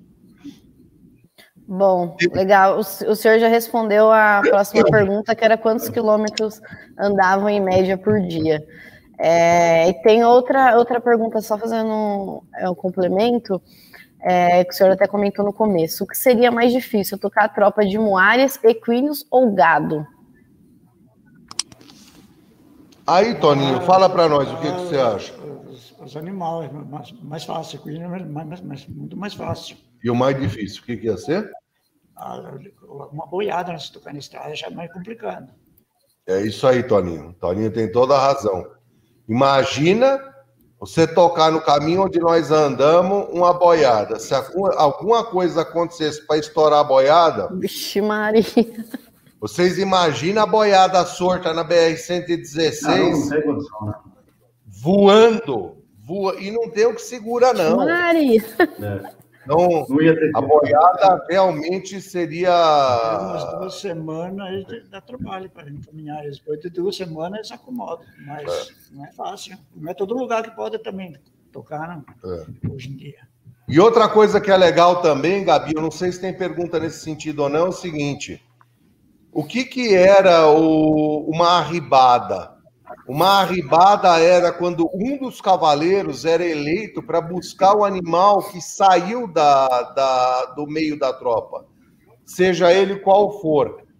Então, por exemplo, quando o Pagoto foi lá buscar aquela mula que fugiu lá em Passo Fundo, ali ele teve uma postura de um cara que, embora comissário, fez parte da arribada da mula para trazê-la de novo junto com a madrinha. No caso, não deu certo, embarcou no caminhão. Nos primórdios não haviam caminhões. A realidade era aquela, quer queira, quer não queira. E se a fada não tivesse no caminhão, ela também não teria abandonado a tropa, né?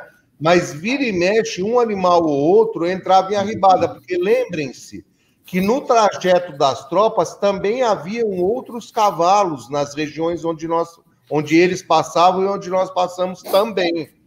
Então, poderia acontecer de uma mula ou outra se interessar por uma outra madrinha ou outro padrinho, visto que ela era mais fraca na disputa e na briga, para andar próxima da madrinha principal ou do padrinho.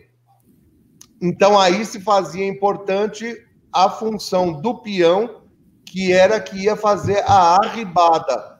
Então, dois termos que são muito pouco conhecidos até no nosso estado.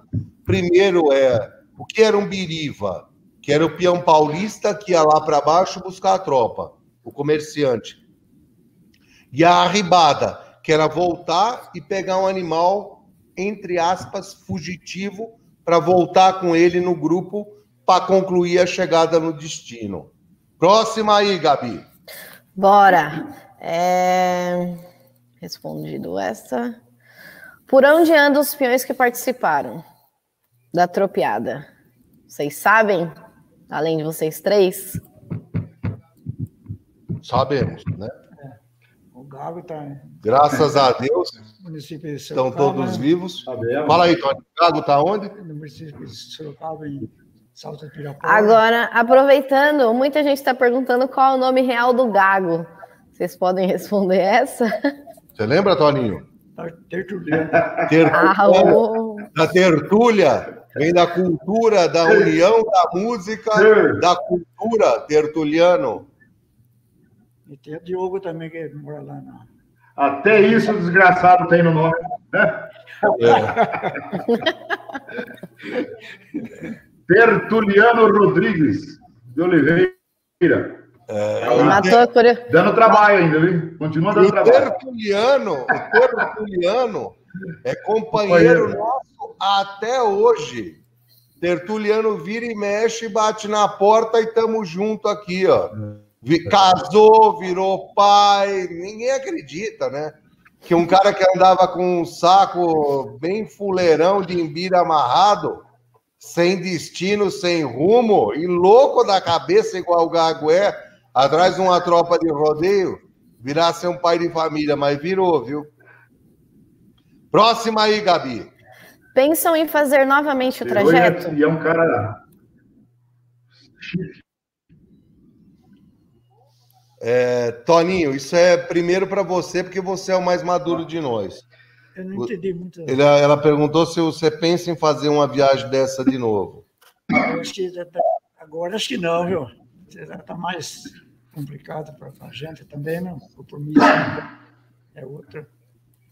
E fora o compromisso, se nós arrumássemos uma viagem para um outro lado de uns ah, 3 mil quilômetros, uma burrada boa. A turminha daqui até. Mudou rápido, né? Tá firme na trás, hein? Isso aí não. Isso aí não ajoelha, não. Ele morre. Conven... Convenceu ele rapidinho. Demorou muito. Você pagou gente. ou não? Não nego o eito de jeito nenhum, velho. Ah, tá aqui. Se o seu, aonde o seu Toninho pular de pé, eu pulo de bico. Olha! Ê, mudou, velho. que mais aí, Gabi? O que mais tem de bom para nós ver se o Toninho responde para nós? Agora é uma pergunta, vou fazer para os três. Quais os animais era da cela de vocês e qual a preferência e por quê? Toninho? Não entendi direito.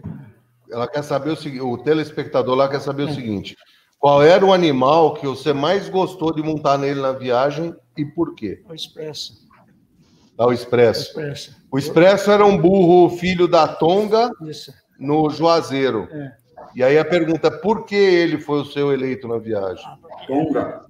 Na hora de precisão, ele estava sempre pronto. Tinha uns animais que estavam meio contrariando, saindo fora da linha, a gente tocava e ia mesmo. Era forte. Deu para entender, Gabi? Deu. E ah. o senhor? É, eu sou o segundo mais velho, né? Aí eu sou. Aí eu tenho duas visões da viagem. Quando você chegava para você arrebentar na imagem, É, a mula mais bonita da viagem, tanto é que o Nelson muitas vezes pediu ela para filmar. A mula, além de ser boa, extremamente resistente, a mais bonita da viagem era a madrugada. Então, para a chegada, tanto é que o Toninho chegou nela, foi a mula eleita pelo Toninho para fazer a chegada lá com a madrinha, que era a mula mais bonita da tropa, para pintar na tela é a madrugada. Agora, no que tange o conforto, para mim, sem dúvida nenhuma, é o garimpo. Um animal de um andamento extremamente marchado. Quando teve uma prova estadual, eu não me lembro agora exatamente o ano, onde as mulas ainda competiam com os burros numa estadual em Belo Horizonte. O garimpo chegou a ser segundo lugar é, devido ao andamento dele. Ele não tinha muito estilo, mas ele tinha muito cômodo. Então, para viajar, eu prefiro garimpo. o garimpo, é, sem dúvida nenhuma. E você, Pagoto? E você, Pagoto, como no diz? No começo da viagem, até Passo Fundo, que era, foi a minha mulher, era... então, até Passo Fundo foi a sertanejo. A partir do momento que a sertaneja ficou em Passo Fundo, eu comecei a repassar mais as mulas, andava muito na Catira, que era uma mula muito boa de sela, mas tinha uma mula do Hélio Palermo, chamava Lorena, uma mula, ah, uma ruana mais escura, muito boa, muito boa, muito solícita. Você levava a perna na mula, a mula ela podia estar esgotada de cansada, ela sempre tinha um gásinho a mais. Um bicho extraordinário de sela. Mula Lorena chamava. Muito boa. Isso aí. Bom, as perguntas acabaram do público. Vocês responderam bastante durante o programa. Bastante pessoas é, já até responderam aqui nos comentários que estão gostando. Vários recadinhos. É, vou citar algumas pessoas, são bastante, graças a Deus. Todo mundo acompanhando e curtindo muito o programa. O Túlio mandando um abraço para todos. Pedro Mar, Julian Galino, Túlio novamente, Carlos, Tulião, Alisson Barbosa. Tá aqui mandando um alô para vocês. Francisco, Mário Coimbra, todo mundo dizendo que o programa tá maravilhoso, mandando abraços. E é isso, por aqui vocês responderam bastante perguntas. É, e as perguntas que não eram pertinentes àquela viagem e as tropiadas, eu queria deixar claro a público aí que nós vamos respondê-las nos próximos programas que esse programa nós já passamos do tempo, a gente dedicou ele a, a tropiada na essência para a turma saber o que era, como era, por que era, né? E ao imenso prazer de ver os nossos companheiros antigos. Sem dúvida nenhuma, o Toninho, que para mim é a peça fundamental da tropiada, o amigo mais antigo, o peão mais velho, o cara que merece o respeito, que é o cara que sabia o que é montar no diabo e numa deusa. Toninho foi e é, para mim, ele é o exemplo e é o cara, né? O Pagoto também um amigão. O Gago, companheiro nosso até hoje, também filé mignon da cabeceira. O problema é que o Gago, não sei se ele teria tanta facilidade com o computador, o Toninho também, a gente trouxe ele meio a pialo aqui, meio na barra, porque se ele tivesse que ligar um computador para participar também, eu acho que ele não participaria. Por isso que nós catamos ele a laço e trouxemos ele meio na barra para cá, né? E assim a gente vai agradecendo a vocês todos, amigos da Apropriada, todos aqueles também que participaram, que acompanharam, nem que seja de uma perna só de 20 quilômetros ou de 200 quilômetros, como tivemos vários aí. A gente queria, né, Toninho, agradecer todo mundo, foi muito companheiro, foi uma viagem muito legal. É, assim, entre os muladeiros e os cavaleiros que participaram do, do, do roteiro, foi uma coisa maravilhosa. Mais alguma coisa aí, senhores? Senão nós vamos fazer o, Ah, é, também deixa tem uma deixa eu mostrar só uma. Eu, né? Todo mundo. Opa! Pagou, tu tá cortando a sua. Enquanto você não restabelece a firmeza da sua imagem, eu queria dizer o seguinte: tivemos muitas perguntas também que eu até me esqueci de responder. O seguinte: quantos dias levou essa viagem e quantos quilômetros nós percorremos? A minha caiu ou a de vocês? A sua que caiu. Acho a que sua. foi a sua que caiu. Voltando. Nós percorremos 1.755 quilômetros. Vocês estão me ouvindo? Dá um sinalzinho de joia para mim só. Que, não, que de vocês está cortando aqui. 1.755 quilômetros no GPS marcados. E foram feitos em 66 dias. Agora, lembrem-se que houveram dias em que nós tivemos que parar e eu, o Toninho, o Diogo, nós levamos uma vida de rei, né? Porque o Pagoto e o Gago tinham que se lascar, se lascar embaixo de barriga de burro e às vezes de cavalo ou de égua para poder ferrar a tropa para a gente seguir viagem. Então, enquanto alguns viviam momentos de rei, né? Os outros. com, o maior prazer do mundo. Os outros estavam sofrendo, né, Toninho? É, é. Nós bebendo pinga, dando risada e os homens lá batendo martelo, ferradura é. e cravo, né? que mais aí, Mas Gabi? Você fizemos, tinha... isso, fizemos isso com o maior prazer do mundo. Deixa eu mostrar rapidinho, só todo mundo já sabe disso. Mas... Deixa eu só mostrar se vocês estão me ouvindo aqui, ó saíram todos, né? E aí tudo isso rendeu todos os DVDs. Tá aqui a coleçãozinha. Ficamos, né? Na época, você lembra disso, Rema? 12 finais de semana no ar. Uma coisa inigualável. Foi uma minissérie na reportagem. Depois é Hamilton lançou um livro. Viramos, viramos personagem de minissérie e viramos personagem de livro. Não é para qualquer um, graças a Deus. Uma coisa de louco. E até hoje, passados todos esses anos, aonde a gente vai, aonde a gente chega, em reunião de tropa, em reunião de muladeiro, sai assunto da tropiada. É uma coisa maravilhosa, o presente que nós ganhamos de poder fazer parte dessa equipe inteira aí. Então, agradeço demais, deixar registrado aqui, agradeço demais a equipe, todo o pessoal de produção, todo o pessoal da Globo que fez essa, essa trambolha toda aí que graças a Deus nós fomos escolhidos para poder participar e agradeço do fundo do coração essa companheirada que foi junto. Gago, Diogo, seu Antônio, Gijo, Herman, todo mundo que estava junto lá, que nós a gente fica anos sem se ver. Muitas vezes a gente essa correria nossa, a gente fica sem se ver. A hora que a gente encontra, parece que a gente foi deitar na, na noite anterior contando conversa. É desse jeito sempre. Então, muito obrigado por todo mundo. Herman, muito obrigado pelo convite. Foi muito bom rever, principalmente o seu Toninho e você também. bom demais. Não, mas o Toninho, eu tenho certeza que todo mundo estava com mais saudade do, do Toninho do que de tudo. Porque, a internet estava, viu? Hã? Na internet estava. O que de falaram do é, seu Toninho aqui? Tava, foram inúmeras perguntas se ele estava vivo. Verdade. Acho que é muito legal essa preocupação. O Toninho, naquela época, estava beirando 70 anos, né? Eu agradeço essas 90 É, ué, isso aí, tem que, tem que ficar contente mesmo. Fala. Falaram até o nome do Gago. Como é que é o nome completo aí do seu Toninho, então, né? Seu Toninho é chique, filho. Antônio Ming. Ó. Oh. Irmão? É, Antônio? Minger. Minger?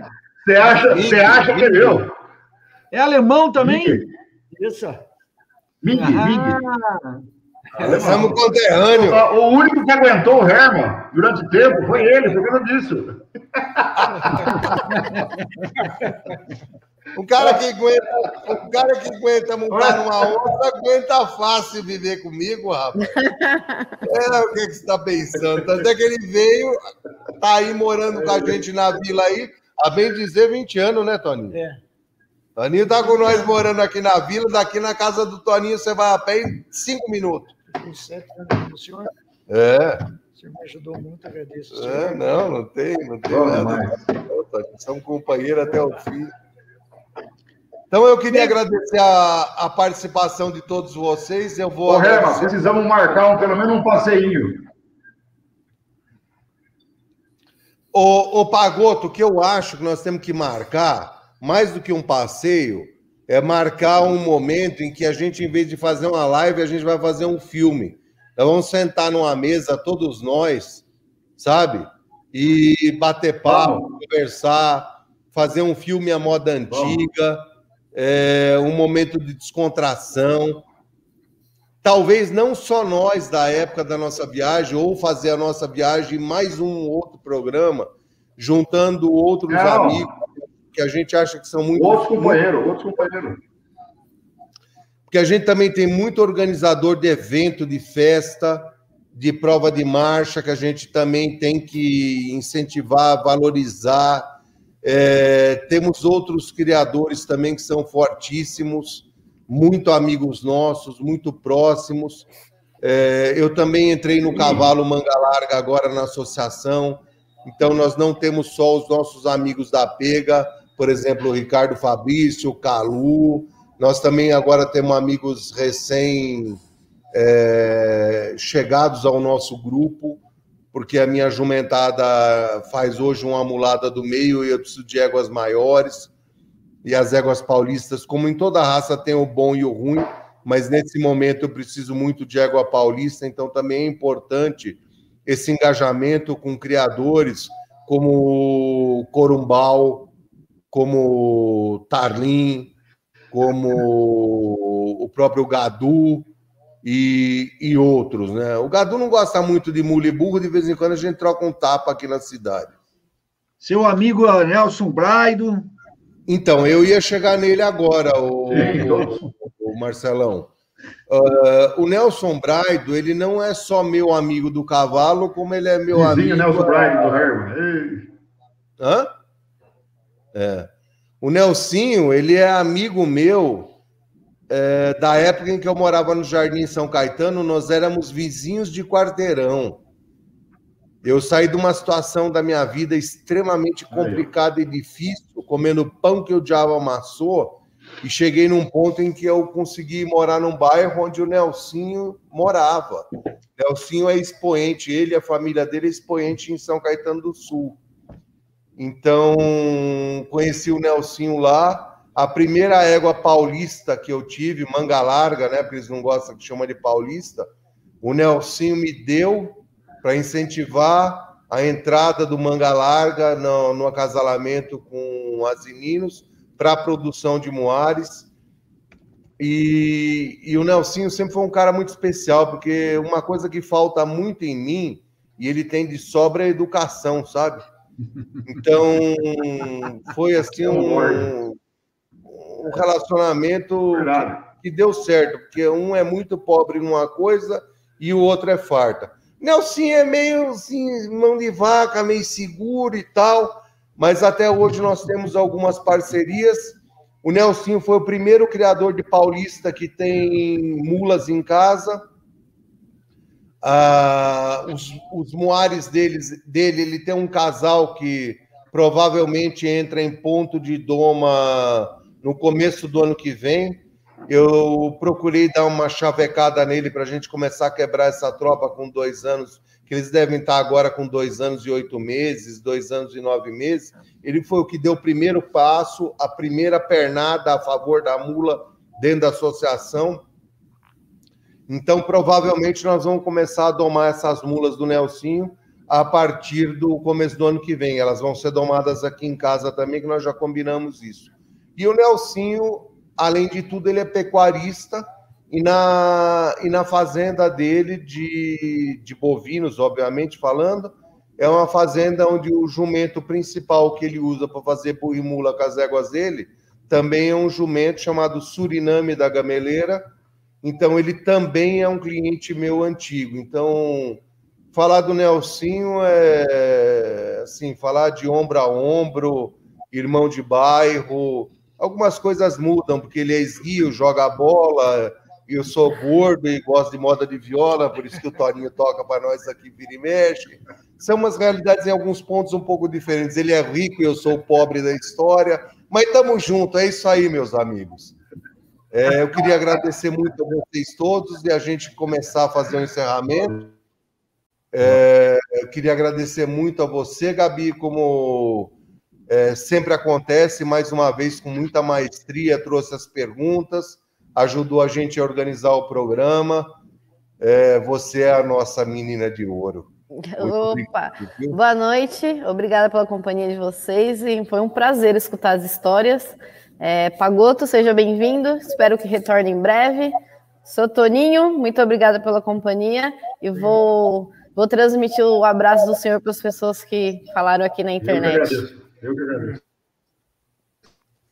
Obrigada, seu Herman, obrigada, Marcelo. Valeu. Obrigado a você, Gabi. Aproveitar Bom, também. Marcelão, agora é você que sobrou para o jogo. Entre tapas e beijos, Marcelão, embora tenha muita coisa que você tem que aprender na vida comigo, você é o nosso produtor do programa. É, você me deu uma oportunidade de uma coisa que eu amo de paixão, que escrevi na sua revista. Eu tenho uma coluna com você que eu nem sei quantos anos tem, oito, dez, eu nem me lembro direito mas é uma, um prazer e uma alegria muito grande escrever na revista Horse. É uma revista de respeito, é a única revista do nosso mercado. Reescrevo também na Muladeiros, são poucas as edições anuais, mas também com muito prazer e alegria a gente participa e escreve nelas, com um pouco que a gente sabe e conhece de tropa. Não sou nenhum Toninho, mas eu também comecei com a tropa. Comecei com a tropa também em 69 e eu te agradeço demais das participações que você sempre nos permite em dar e agradecer em você também a emoldurar esse programa, você e o Gustavo. Gustavo, embora não apareça, é uma peça-chave para a gente, porque faz o jogo das imagens. Eu também quero agradecer muito a ele, porque ninguém faz nada sozinho, né?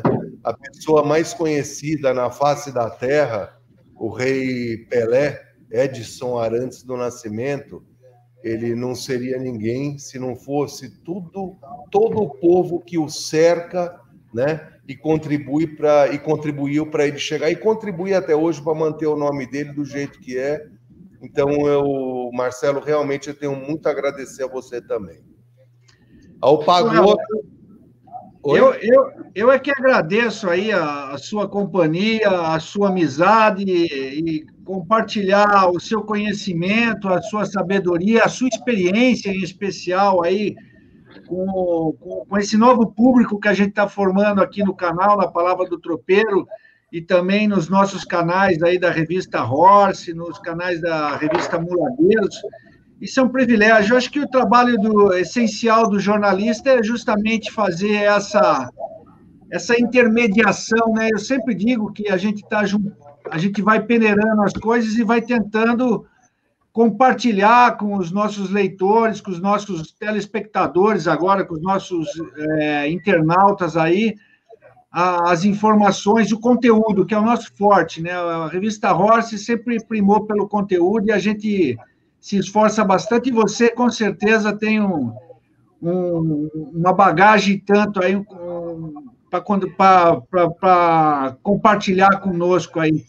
Foi um programa super especial. A Globo, no seu papel de veículo de comunicação, também fez um, um projeto histórico com essa, com essa tropeada.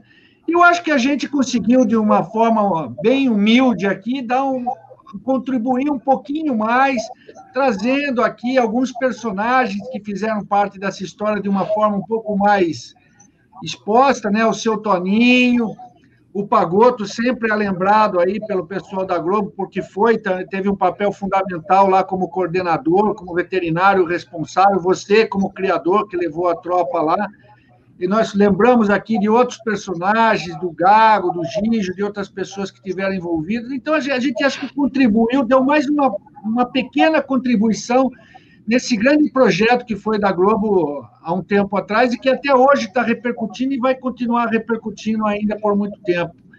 Então, eu agradeço. Hoje foi o primeiro programa que você fez aí também do Criatório, que é a sua base aí, o seu, o seu centro de fomento aí, né? É, temos aí uma imagem aí no, no quadro do fundo aí que é uma coisa bastante presente no criatório que uma, uma hora a gente vai falar um pouco disso que tem um artista importante aí que uma outra hora você pode falar bem mais sobre ele aí que é um cara que deu uma contribuição bacana e agradecer e vivendo e aprendendo né Rama? a gente aprende aprende um pouquinho a cada dia muito obrigado a todos obrigado Gabi Pagoto seu Toninho e Rema e semana que vem a gente está de volta aí de novo muito obrigado Valeu, Marcelão. Estamos agradecendo aqui.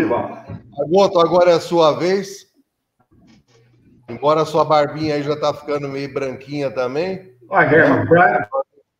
O Toninho vai ser o último, porque indiscutivelmente, sem barba, a gente tem que respeitar o, o companheiro o nosso padrinho, vamos dizer assim, né? O Rema, depois, depois, é, depois que você fizer a sua finalização também, nós vamos terminar com uma, mais uma palhinha do seu Toninho aí, né?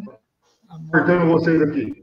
Eu vou com mil e poucos quilômetros, quase no seu cabelo. Ó, tá, tá dando uma picotada.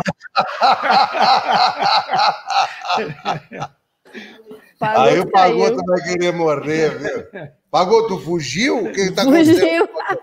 fugiu. Pagoto fugiu, caiu, tá caiu da mula, Pagotão. Muito obrigado. Muito obrigado.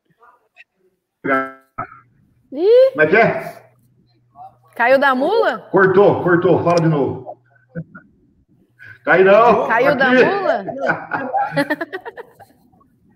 Você Pagoto. Quem caiu, quem caiu foi o Diogo, eu não. Não, para mim bom, tá vendo? Gente, obrigado, obrigado, obrigado, valeu. Como é que é? Fala, fala, fala. Fala, Toninho. Lembra quando o Diogo falou que depois de andar mil quilômetros começa a nascer o cabelo, nossa? Começa, mas agora não cresce mais, Vanique. Agora não cresce mais, ó. Agora virou, ó. Olha como é que tá. Estou precisando andar mil quilômetros de novo. Bom demais. É. Pagotão, estamos eu e o Valeu, Toninho aqui. Bom demais. Estamos eu e o Pagotão aqui querendo te agradecer. É, antes de mais nada, agradecer pela viagem também, pelo companheirismo. É, e agora, por fim, agradecer a sua participação no programa. É, foi assim, show. Prazer, a gente lembra do passado, lembrar da história, lembrar da viagem. E você realmente é uma peça importante para fazer parte dessa matéria e enobrecer a matéria. Até porque a parte pesada coube a você, o gago do ferrajamento, além da própria viagem. Então, muito obrigado por ter vindo. Um abração para você. Tudo de bom e nós vamos se encontrar em breve.